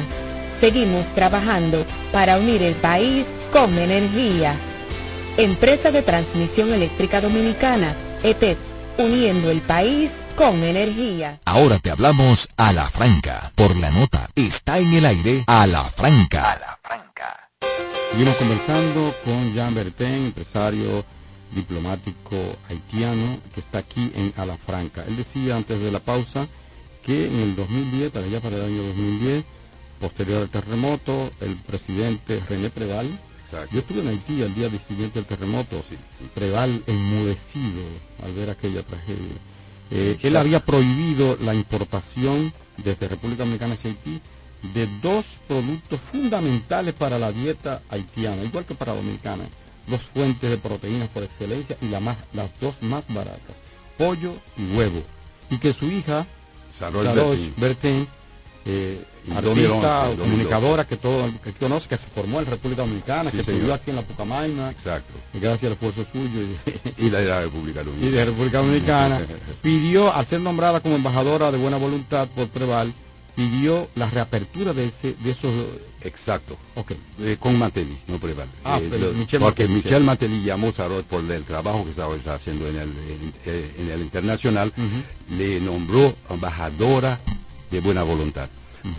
Señor presidente, una sola cosa que yo le voy a pedir.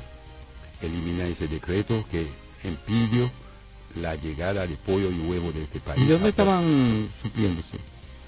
¿De dónde compraba Haití el De, pollo? de Miami, De Estados Unidos. Florida, señor. Se hablaba de un negocio de la esposa. De la esposa.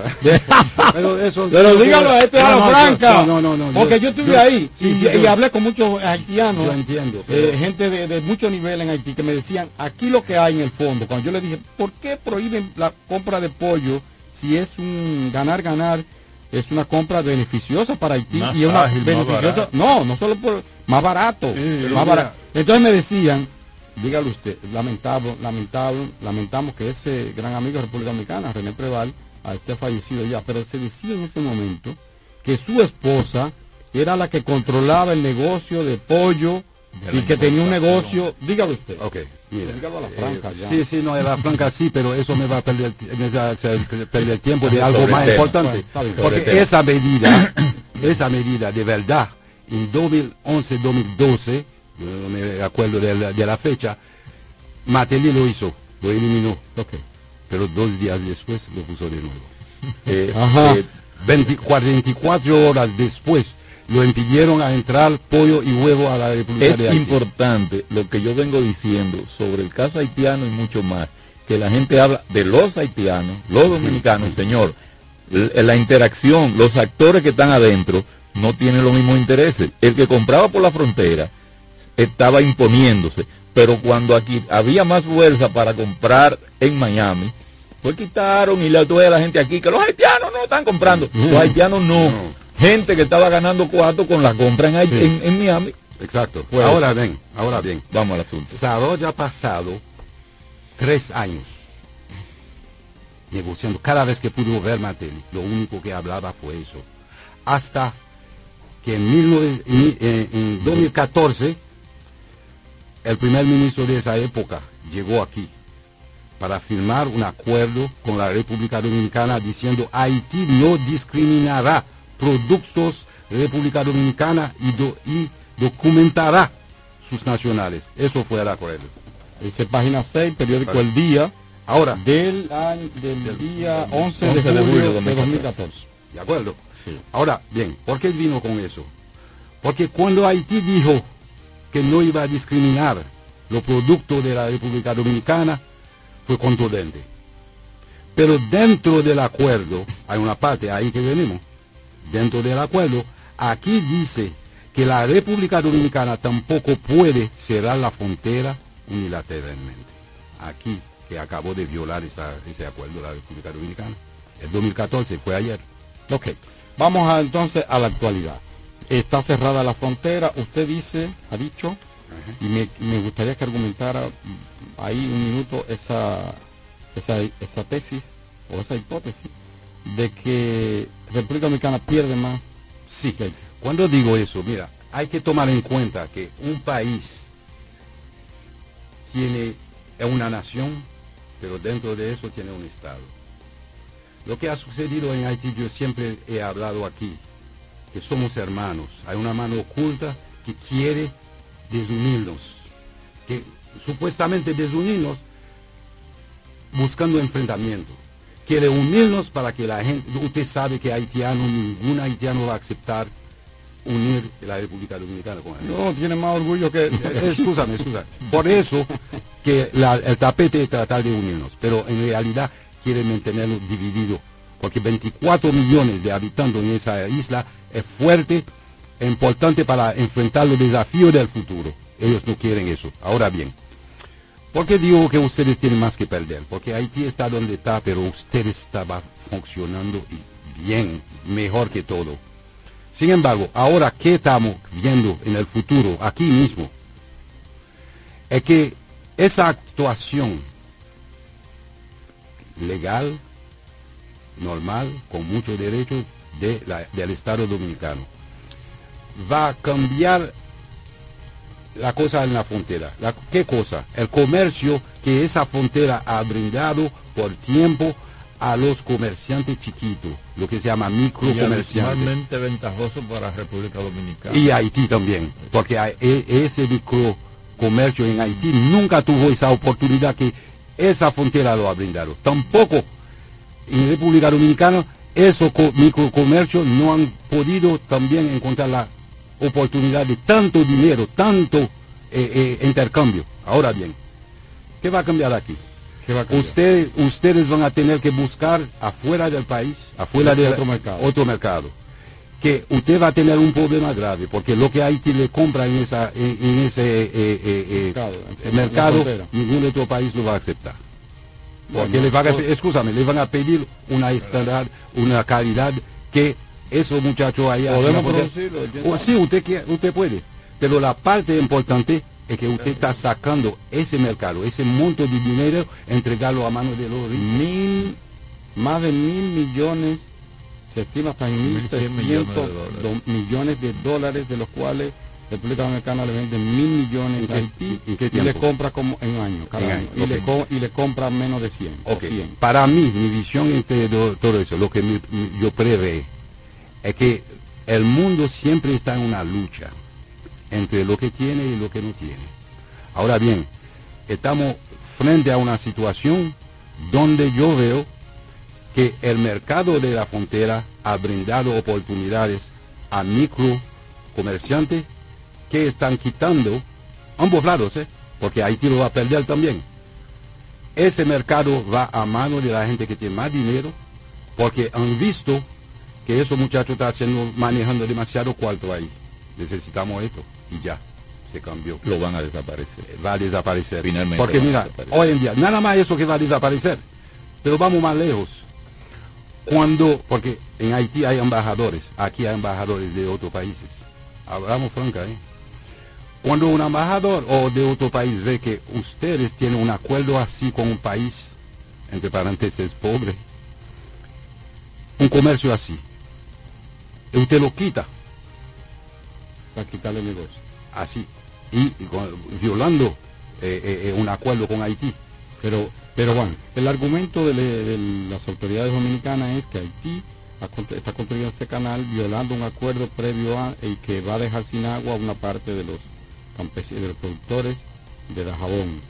Todavía del, yo del lado haitiano, ¿cuál es la situación? La situación es que la situación de Haití eh, ahora es por eso que el escúchame, es por eso que el primer ministro dijo que no iba a poder parar eso.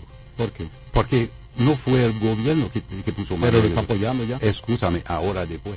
Porque hay que ir al frente al pueblo, porque él está ahí, no está aquí. No ¿Usted, está, cree, está ahí. cree que hay un elemento político de parte de los haitianos para apoyar ese canal eh, del gobierno? Sí, pero déjame, ter- no, no, déjame terminar, no, no, déjame terminar. Es que el pueblo haitiano, diferente a ustedes, no cree en, en- en su gobierno. Es por eso, cuando ellos vieron, desde que ese gobierno llegó allá, Henry, Ariel Henry. exacto, le están pidiendo terminar ese canal. Él no quiso poner mano en eso. Y el pueblo se puso la mano. Fue al pueblo, fue, ah, esos son los ¿Por qué se dice campesinos. que es un grupo de empresarios que quiere hacer eso para venderle el agua a los campesinos. Mira, ustedes tienen una forma de ver las cosas que nosotros no. Cuando dice empresarios, usted está mirando la gente eh, eh, rica, la gente que tiene... exacto, eh, gente que tiene mucho dinero, que tiene Sí. empresas grandes. Pero en Haití cuando dice empresa, empresarios, puede ser un empresario, microempresario, quiere decirle, por ejemplo, vamos a ver, hubo un ex senador que regaló a esos campesinos. Está haciendo su trabajo, eh, su trabajo pero político, está regalando un camión de, de cemento. Hay otro que da do- dos, eh, eh, eh, 50 eh, ¿De quién toneladas. será ese canal entonces? ¿Perdón? ¿De quién será ese canal? De Haití. No, pero de, no hay... ¿Dónde? no- no, es propiedad privada de No, pero déjame decirte. ¿Quién empezó el canal? Jornal, Jornal Moïse. Jornal Moïse, que tenía plantaciones, hay que decirlo, Sí. grandes plantaciones de Sí. banano en esa parte. Pero e- ese agua no llega allá. Pero, pero No va a era- llegar. era de su interés. Está bien. Porque era su base social. Eh, sí, yo estoy de acuerdo. Hay mucha porque, gente... perdón, eh, diferente a Martelly, que era un, Sí, sí. un pero- loco viejo, digo yo, No, pero- impuesto ahí por, lo- por intereses de fuera de Haití, ni siquiera por ustedes los haitianos, sino por intereses de fuera, porque él no fue que quedó en, segundo lugar para ir a una segunda vuelta, Exacto. recordemos eso, sino quedó en tercer lugar, lo impusieron y pasó de luego como presidente, y un desastre de presidente, diferente a él, este señor, eh, Jonel Moïse, es un produ- era un productor, importante productor de, de Sí, banano. pero, pero fue, fue el mismo, lo mismo que puso Martelli, que lo puso ahí. Sí, Martelly lo puso a él. A través de Martelli. Hicieron a Martelli pum, ahí. Lo promovió. Eh, ¡Qué barbaridad! no, sigamos, así. sigamos con Pero, él. Mira, mira, déjame decirte. Lo que ha pasado a ese momento, lo que ha pasado a ese momento es que eh, Jovenel Moïse se dio cuenta que él era marioneta de otros países. A los 3, 4 años, porque le queda un año, año y media, decidió empezar a hacer cosas por el país para que lo mantuvieron allá. A mantener una Eh, vigencia. eh, por eso que desde entonces empezó a tomar eh, contacto, relaciones con otros países que no le agrada a ese lado del mundo. Entonces empezó también a hacer obras importantes de infraestructuras para el pueblo. Con los chinos, por ejemplo. Chino es otro, pero ven acá. A ese momento fue un gobierno, fue un gobierno normal, legítimo, que para mí no legal, pero o legal no legítimo. Pero ese gobierno empezó esa obra. ¿Dónde lo empezó? ¿Dónde va a llegar? No empezó en la río, empezó por ahí. A 70%, 75% esa obra estaba hecho. Ahora estamos frente a un pueblo que decidió hacer lo suyo para terminarlo porque tiene, necesidad de ese agua. Vámonos a hablar de ese pueblo y de esa parte que viene en el río. Pero cuando el gobierno estaba haciendo eso, no lo hizo por él. Lo hizo por esa área. Sí, claro, él lo iba a beneficiar. Enséñame un gobierno que viene aquí que no, que no ayuda a su alrededor para beneficiar algo. No existe. En todo el mundo. Estados Unidos, más grande del mundo, lo hace. Mira, mira ahora el, hermano de, de- de- o el hijo de, de Biden, ¿dónde está? Ahora, déjame decirte una cosa. Para mí yo veo que República Dominicana está perdiendo mucho más que nosotros. Mira lo que ha pasado. Usted ha pasado dos años y medio diciendo Haití no tiene gobierno para negociar. Sin embargo, dos días después que usted ha ayudado a que pisotean el terreno de Haití, los Estados Unidos nombran un embajador en Haití, donde no nombra un embajador aquí. aquí. Eso, la, eso es la fase de las cosas, del mundo moderno, Ok. del mundo internacional. ¿Usted cree señor, señor Berten, eh, escúchame. Dale, dale.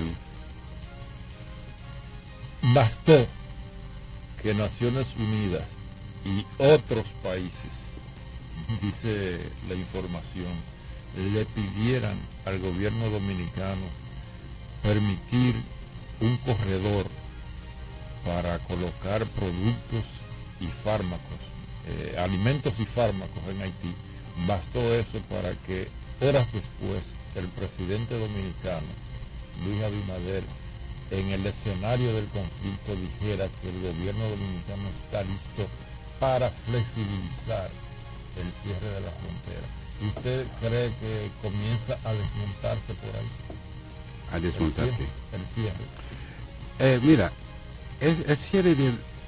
Yo no puedo tanto hablar del cierre de cosas porque para mí, al principio lo de yo, para mí, yo no veo la necesidad de cerrar toda esa frontera por una cosa que ha pasado en Dajabón. Usted puede cerrar Dajabón y arreglar su cosa con Haití. Pero cerrar toda la frontera tiene otra connotación, tiene otra, otras cosas detrás que tenemos que esperar los resultados para ver. Un resultado que yo veo. Un cierre, un rompimiento. Sí, un rompimiento, claro. eh, de, la, de, de lo que. coyuntural de las relaciones prácticamente. No, de las relaciones no. Relaciones. Esa relación va a durar, el gobierno va a pasar, subir, pasar, pero la relación va, se va a quedar, porque somos hermanos, estamos viviendo, no estamos en otro planeta, estamos aquí en una isla, ¿verdad? Dos países diferentes, culturas diferentes, tenemos que buscar la armonía. Hay algo crucial. Eh, primero, mi opinión. Los haitianos están haciendo un canal todavía de aquel lado y no han tocado el río. Todavía no han tocado el río. Eh, o sea que en potencia existe la posibilidad con ese canal de que comiencen a sacarle agua al río. Todavía no lo han hecho. La, debió haber advertencias solamente. Pero quería preguntarle, eh, técnicos dominicanos han dicho que hay 11 derivaciones dominicanas del río, con o sin acuerdo, es evidente que el, el, el gobierno haitiano, representando a los interesados en el canal, pudo haber negociado la construcción de ese canal en la proporción que los acuerdos permiten. ¿Usted tiene una idea de por qué no se hizo eso? Porque nadie podía, bueno, el gobierno dominicano por, por toda la ola que hay aquí de antihaitianismo pudo haber violentado los acuerdos y decir no, y que lo construyeran entonces con arbitraje internacional porque lo van a construir. Ahora, ¿por qué se crea ese Estado sabiendo que se iba a provocar esta ola, mucho más allá todavía del, Estado dominicano, y se ponen a hacer el canal eh, sin, bueno, aunque había una mesa de negociación y el gobierno decretó el cierre, ¿por qué usted cree que allá adentro los sectores que están haciendo el canal no fueron a, la negociación con República Dominicana para construirlo? Eh, los sectores que están haciendo el canal no tienen ca- ni calidad ni nivel para negociar con la República Dominicana. Son los gobiernos que pueden negociar y ellos no tenían contacto con el gobierno haitiano cuando estaban haciendo ese canal. Es lo que yo descubrí. Eh, fue los campesinos que están haciendo canal. Los campesinos iban a hacer el canal de tierra, le iba a terminar porque no tenían dinero. Eh, Cuando empezaron a hacerlo de tierra, nada más excavándose, excavándolo, que los haitianos que quieren hacer su obra política con ellos, empezar a regalar el blog, sacar el capital político también. ¿Cree usted que hay interés de sacarle capital político del lado haitiano y del lado dominicano a esta Sí, este claro, pero no, los políticos siempre están buscando el momento ¿Cuál, oportuno. ¿Cuál es a su juicio la salida que tiene que ver? Para pasar a otro tema que me interesa. Eh, la única ahora se fue tan yo he dicho antes que llegó ese grupo que dice pero yo ni si pienso que va a Haití pero antes de convencer eh, eh, la comunidad internacional de votar esa cosa o el Consejo de Seguridad de votar para convencerle de votar eh, para que esa gente viene en Haití y invadir Haití yo he dicho que la única solución era la mesa de negociación. O busca en el internacional un tercer, una tercera persona para ayudar a, a negociar. Que, que, que es bueno decir de lo que usted dijo en cuanto a quién pierde.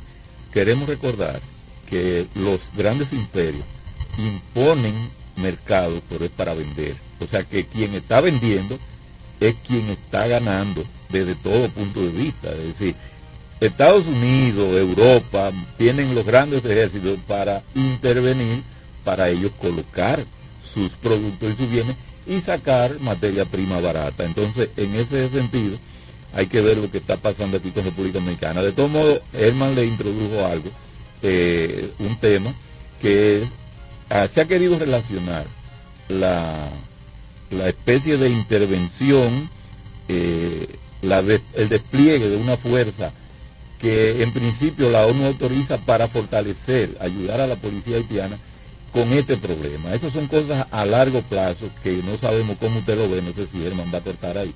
Sí, eh, permítanos hacer una, una otra pausa y retornamos para esa parte. ¿Cuál es la valoración de Jean Bertin sobre la intervención eh, de una fuerza multinacional en Haití aprobada ya por Naciones Unidas? 7. Conoce de todo. Les presento a Juancho. ¿Qué lo que? Juancho era muy obeso. Redondo, manito. El mes pasado empezó el gimnasio. En la primera semana perdió 100 libras. De tener una barriga de Santa Claus, pasó a tener cuadritos en solo tres semanas. Roca y pico. Hoy le dio con 500 libras a pecho. Con apenas un mes de ejercicios, participará en su primer evento de fisiculturismo. No te lo creíste, ¿verdad? Si no te crees lo de Juancho, ¿cómo le puedes creer a alguien que promete duplicar tus ahorros en 30 días? Si ganarte el dinero es difícil, no lo arriesgues tan fácil. Confía tu dinero a entidades supervisadas. Más información en misioncentinela.com. Superintendencia de Bancos de la República Dominicana. Ahora te hablamos a la franca por la nota. Aquí, allí, para nuestra gente, con tu subagente, popular presente, puesto para servir, puesto para la gente, con tu subagente, presente, paga la tarjeta en el local de la vecina, recarga tu saldo en el colmado de allá arriba, el préstamo que tengo lo pago aquí en la esquina, ese dinerito en la tienda se retira, para ti FT, para recargar tu cel, para que puedas recibir tu remesa también, aquí, allí, Subagente Popular, puesto para nuestra gente. popular presente. Está en el aire a la franca.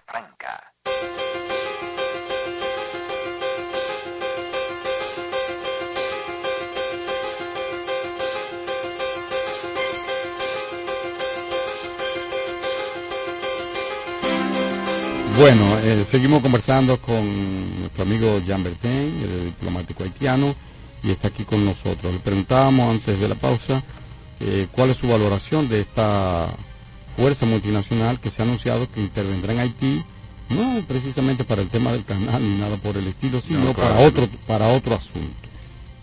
Sí, pero recuérdate que el canal fuera el pretexto para que... El cierre de la frontera. no, eh, el cierre de la frontera y ayudar al mundo eh, internacional a, a llegar a eso.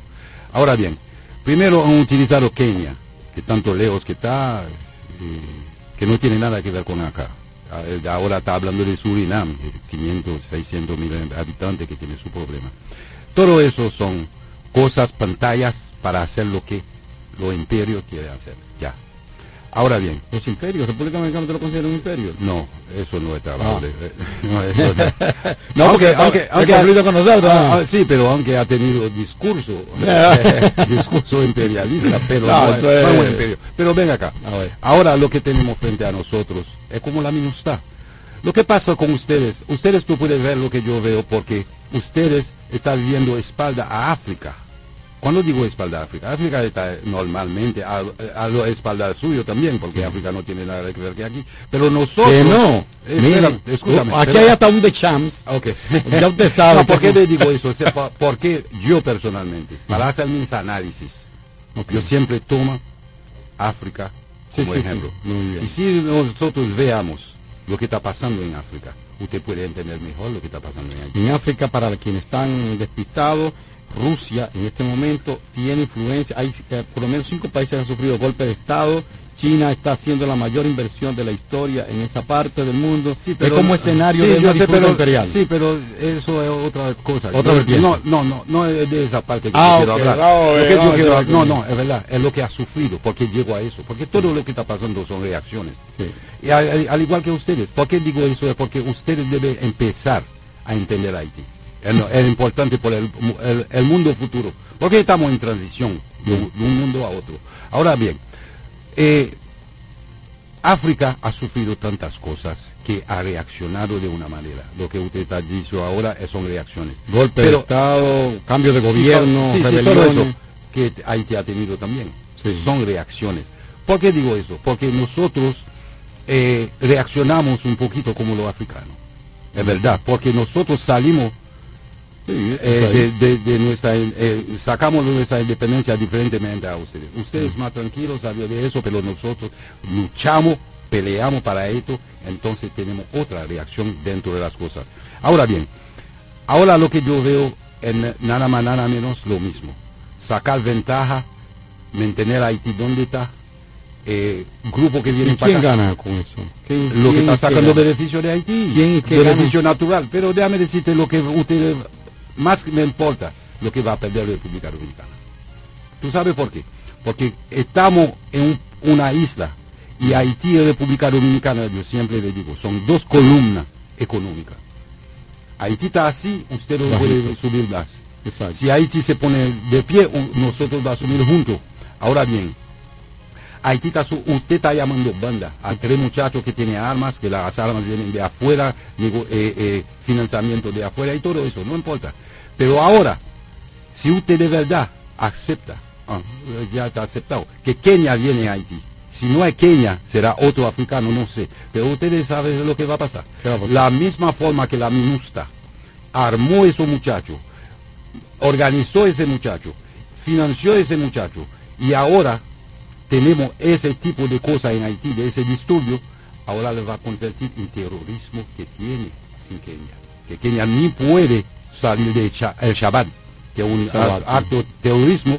Eso, exacto, eso lo va a enseñar a los muchachos cuando nosotros estaremos Ojalá que no. Ahora, ay, ojalá que no, pero es una realidad. Se refiere Ahora, a la intervención de una de las tres o cuatro en los últimos 20 años, de las, de las tres últimas que ha recibido Haití, el derrocamiento de Aristide, luego la MINUSTAD 2003 hasta 2017, 14 años, una fuerza multinacional.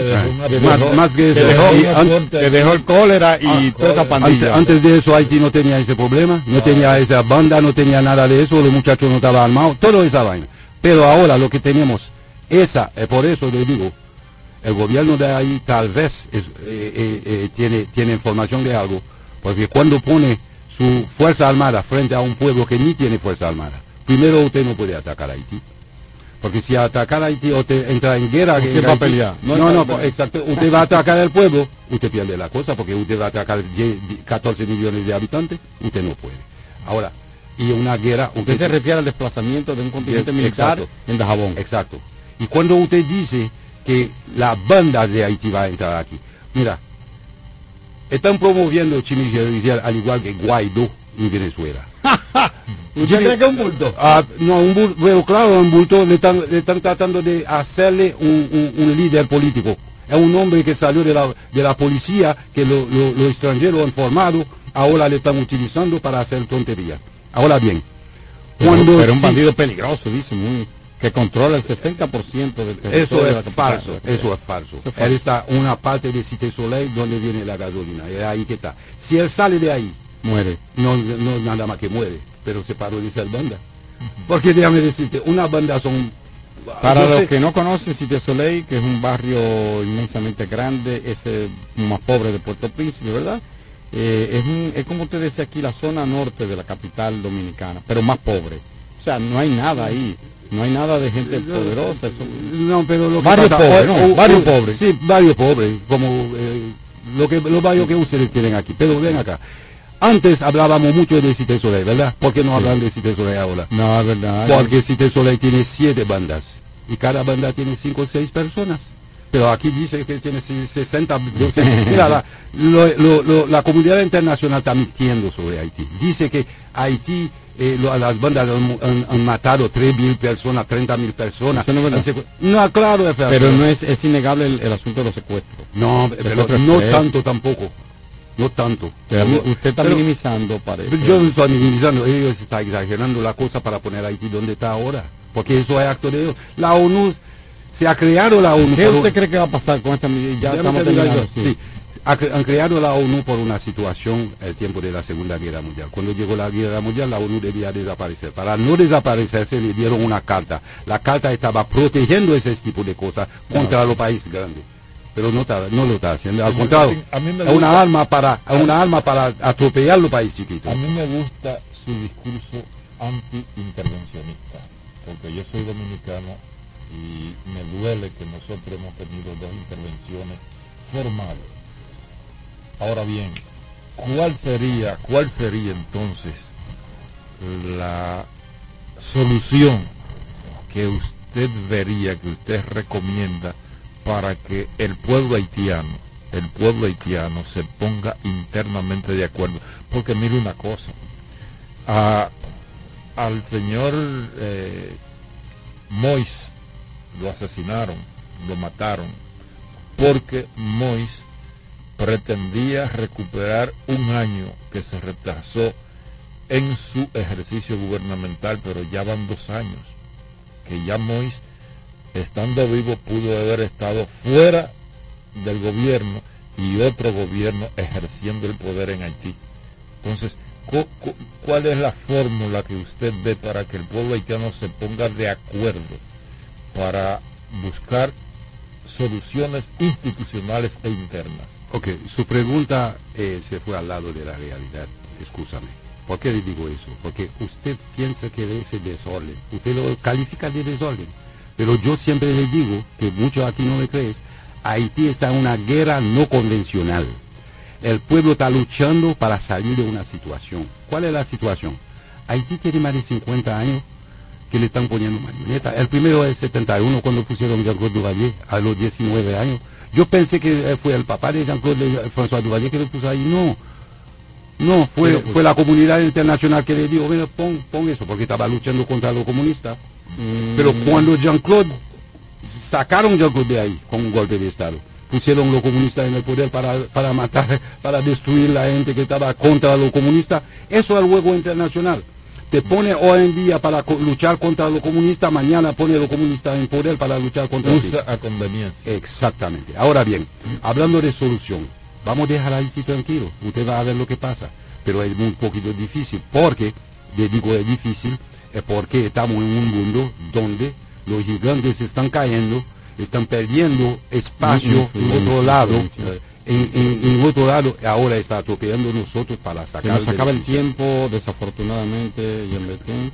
Una frase final, un llamado final. Y- y De que- las- las haitiano, con intereses de aquí y de allá, eh, perdóname, Richard, porque no hay tiempo, eh, un, un llamado final. a- Sí, lo mismo que yo siempre hago. Yo digo, haitiano y dominicano, cuando eh, estuvimos esclavos, la- el barco llegó aquí primero en Brasil, segundo en Española. Después que se dividió la tierra, había eh, por aquí esclavos, hermanos de esclavos que estaban aquel lado que se llama Haití. Somos tres hermanos, tres hermanos en América Latina. Somos hermanos. Somos dos naciones distintas, culturas distintas, uno respeta al otro, vamos a seguir viviendo siempre en armonía.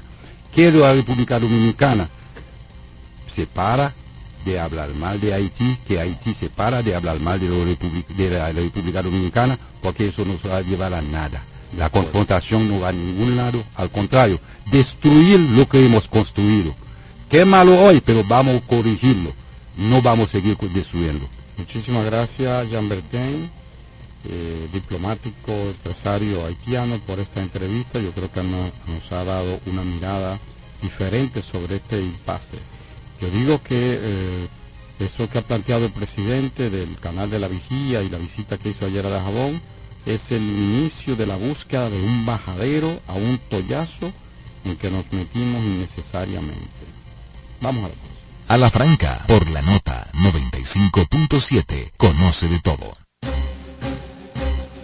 En cualquier punto del planeta Tierra y más allá. Freites y su gente, una radiorevista con análisis y comentarios del acontecer político y económico, además de la asesoría en finanzas y mercadeo, con la participación de periodistas, políticos, economistas y mercadólogos. Freites y su gente, de lunes a viernes a las 12 del mediodía por la nota 95.7. Conoce de todo. Interactúa con nosotros a través de nuestras redes sociales en arroba a la franca radio. Está en el aire a la franca. Bueno, eh, ya llegamos a la parte final de A la Franca, Carlos Rodríguez Carvajal, Stalin Taveras, que está allí en los micrófonos, la doctora Talía Flores, Bartolomé Dichaño, servidor Germán Marte, pero no podemos despedir sin reiterar la noticia que en plan internacional se ha producido esta mañana. Al menos 40 personas han muerto en Israel y más de 7, oigan la cifra, recuerden que ahorita dije eh, 500 heridos, ahora dice la agencia EFE más de 700 heridos. ¿Recuerdan eso que le dije que eso es dosificado? Oye, Un ataque sorpresa de 5 este... mil misiles en 20 minutos. 5.000 misiles. Son 200. También hay que, hay que apuntar, Germán, que el- justamente el primer, mini, el primer ministro de, Is- de Israel también ha declarado que, que Israel está en guerra y lo ha repetido en varios momentos. Y eso es un preludio, eso es el prefacio de una escalada sangrienta que debe estarse produciendo en este momento. 250 cohetes cada minuto. ¿Cuánto? 250 en promedio Equivale. de 5.000 entre 20 Por más eh, domo, ¿cómo se llama eso? Iron domo, ay, domo, domo de acero, creo que ellos le llaman. Eh, es la defensa antiaérea que tiene Israel, la más, la más poderosa y Sofisticada, sofisticada, poderosa. sofisticada del mundo, pero ni así, ni así. Dicen que por tierra, mar y aire. le- No, le- porque justamente lo que se ha dicho es que cuando hay este tipo de ataques de tantos misiles a la vez, ese sistema antimisiles debe de elegir a cuáles derriba y a cuáles no, porque la capacidad es limitada en comparación con la cantidad de misiles que se ha dicho que se han lanzado. Obviamente, obviamente. No, no, ni siquiera el cuerpo humano, por eso cuando hay ataques masivos, los glóbulos blancos van y atacan defienden, pero llega un momento que no. Miren, dicen que al menos 60 milicianos, cuando dicen 60 milicianos, cuando le- la, eh, la inteligencia de Israel dice que al menos 60 milicianos penetraron al territorio, una frontera la más sellada del mundo, más, la más sellada del mundo, no es que Corea del Norte, la más sellada del mundo, eso es Israel. Eh, dice que 60 milicianos de Hamas penetraron al- por el sur y están combatiendo en este momento contra soldados y policías israelíes en múltiples lugares. 60. Multiplique eso a lo que su imaginación le pueda llegar. Comunidades eh, eh, están combatiendo en comunidades israelíes en torno al enclave costero. Milicianos de Hamas y de la yihad islámica secuestraron, o también esto, porque esto le da como un escudo, ¿cómo se llama? Un escudo humano, a una cincuentena de personas en Israel. Cuando te dicen que secuestraron a 50, también ponga ese número entre comillas. Entre las que había soldados, oigan esto, me llama la atención esto. Secuestraron a una cincuentena de personas que le digo que no creo en los números nunca. Entre las que habían soldados, oigan esto, y cargos militares y civiles y también migrantes de origen asiático, de acuerdo con una fuente palestina y videos en redes sociales. Las imágenes difundidas en redes, según esas imágenes, los milicianos mantenían a sus rehenes en sus casas a israelíes de las comunidades del enclave costero, entre los que ha habido escenas en los que se les ve escapar de sus domicilios ante la irrupción de los milicianos. No abran las puertas, quédense dentro, cierren las ventanas, todavía estamos realizando búsqueda en la zona, avisó el alcalde de Sderot, una de las ciudades colindantes con Gaza donde empezó el, el ataque y donde aseguró que se han producido actos inhumanos contra personas inocentes, según informó un canal israelí. Es importantísimo, El, el- el importantísimo. ex embajador de Israel en República Dominicana, Daniel Ibrahim, ha colgado también un mensaje en redes diciendo eso mismo, que se encontraba justamente en un lugar resguardado, porque esa ha sido la orientación de que las personas vayan a los refugios que existen en casas particulares y otros también habilitados por el Estado. Y Germán, hay que, hay que también señalar que en la locución del primer ministro, aparte de reiterar en varias ocasiones que es una guerra que ya está declarada, también ha prometido un contraataque, según ha dicho, Sí, que el enemigo nunca se ha imaginado. Es importante, antes de irnos, que pongamos el ojo. Nadie lanza un ataque de esta magnitud de buenas a primeras. ¿Qué hay detrás de eso? ¿Qué tiempo le llevó a Esperemos que ahí va a haber un conflicto de gran magnitud, porque nadie lanza 5.000 misiles sacados, sembrados en un campo de, de, de, eh, de- cultivo. Entonces, y una última cosa en una frase. Los medios están obviando mucho a Guatemala el pueblo de Guatemala está en la calle porque el el- el- la fiscalía invadió invadió el, el tribunal electoral el único que es custodia de, la, de, la, de los De elementos de elecciones según la constitución. No el- es una evidente eh, intención de la pandilla que gobierna Guatemala de impedir que tome posesión el, el- el gobierno de Semilla elegido evidentemente por el pueblo. Eh, no está en los medios casi pero esa es la realidad de Guatemala. Bueno, desde aquí, desde esta media isla y desde esta cabina, nosotros abogamos por la paz. Israel y Palestina son dos estados diferentes, deben aprender a convivir. Lamentamos esta escalada en el conflicto porque eso no es de ahora, eso es la continuación de un conflicto sempiterno, ¿verdad? Un conflicto de siempre en esa zona que uno anhela que haya paz. Difícil, difícil, vamos a estar atentos. Lamentablemente se nos acabó el tiempo. Hay que despedir también. Yo en lo personal, no sé mis compañeros, pero yo en lo personal lamento mucho que la comunidad internacional, en vez de enviar tractores, médicos, agrónomos, eh, eh, científicos o lo que sea, ayuda, no, no, ayuda, ayuda humanitaria a Haití, lo que haya decidido el envío de una tropa multinacional cuando ya el documento de la Cancillería cubana dice eso que tú estás diciendo. No, no es que tú lo leíste. Ellos dicen que ratifican su apoyo con su aporte médico y que eso es lo que necesita Haití. O sea, no es que tú lo viste, es yo lo vi, yo lo vi, claro ah, que lo vi. claro que lo vi, pero yo lo he escrito a eso hace 10 o 15 años. Haití necesita, necesita gredar, necesita tractores, necesita eh, eh, cosas para cosechar, financiamiento. necesita financiamiento para reforestar ese país. Si la comunidad internacional le diera la bendita voluntad, ese país no fuera tan pobre como lo es hoy día. Un país más que pobre, empobrecido, que uno lamenta sobremanera. Por eso nosotros invitamos gente como nuestro invitado de hoy día, eh, el invitado de hoy, que fue Jean Bertin, diplomático, que habla, que tiene una mirada diferente. Nosotros lamentamos mucho eso. Eh, sugerencia al presidente de la República, que no nos lo ha pedido y creo que no nos va a escuchar, pues sí, nos va a escuchar. Tengo la esperanza que me escuche.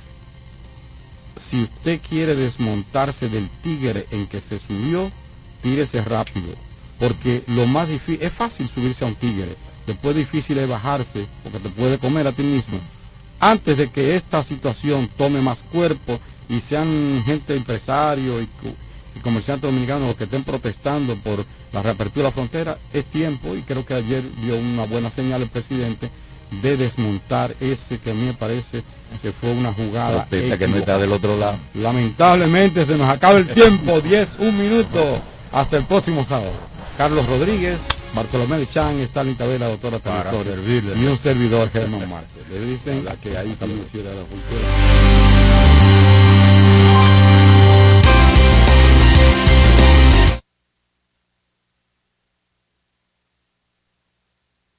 La Superintendencia de Bancos presentó a la Franca. Escuchas la nota 95.7. Banreservas presenta Escarbando en la Historia con Cuquín Victoria. Jamaica fue el nombre que le dieron los ingleses a esa isla, cuyo nombre significa isla de agua y madera, que era como lo llamaban los aborígenes que vivían ahí. Prender un carro es algo más que prender un carro. Para muchos es seguir avanzando, alcanzando metas cumpliendo promesas, porque todos sabemos que en la vida todos pueden llegar. Vuelve Expo Móvil Reservas del 19 al 22 de octubre con financiamiento de hasta 90%, cuota móvil hasta 7 años para pagar y empieza a pagar en febrero 2024. Reservas, el banco de todos los dominicanos. Llega a Santo Domingo el espectáculo infantil que todos los niños estaban esperando. El fenómeno global infantil, Masha y el oso, en su gira internacional, llegan con un nuevo espectáculo. Masha y el oso rescate en el circo Show en Vivo. Masha, Oso y todos sus amigos del bosque se embarcan en esta nueva aventura que no te puedes perder. Del 7 al 8 de octubre en el Teatro Nacional. Boletas a la venta a través de passline.do. Boletería del Teatro Nacional y en www.bigstar.com.do. Un evento Big Star.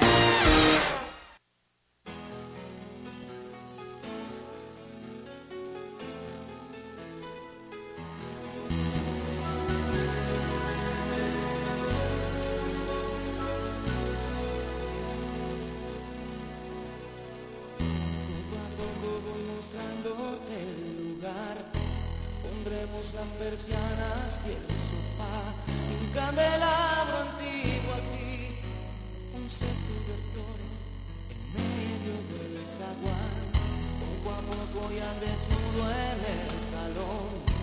No han puesto las alfombras y es mejor, porque el amor calienta el sol, al frío del piso, al hielo del polo sur.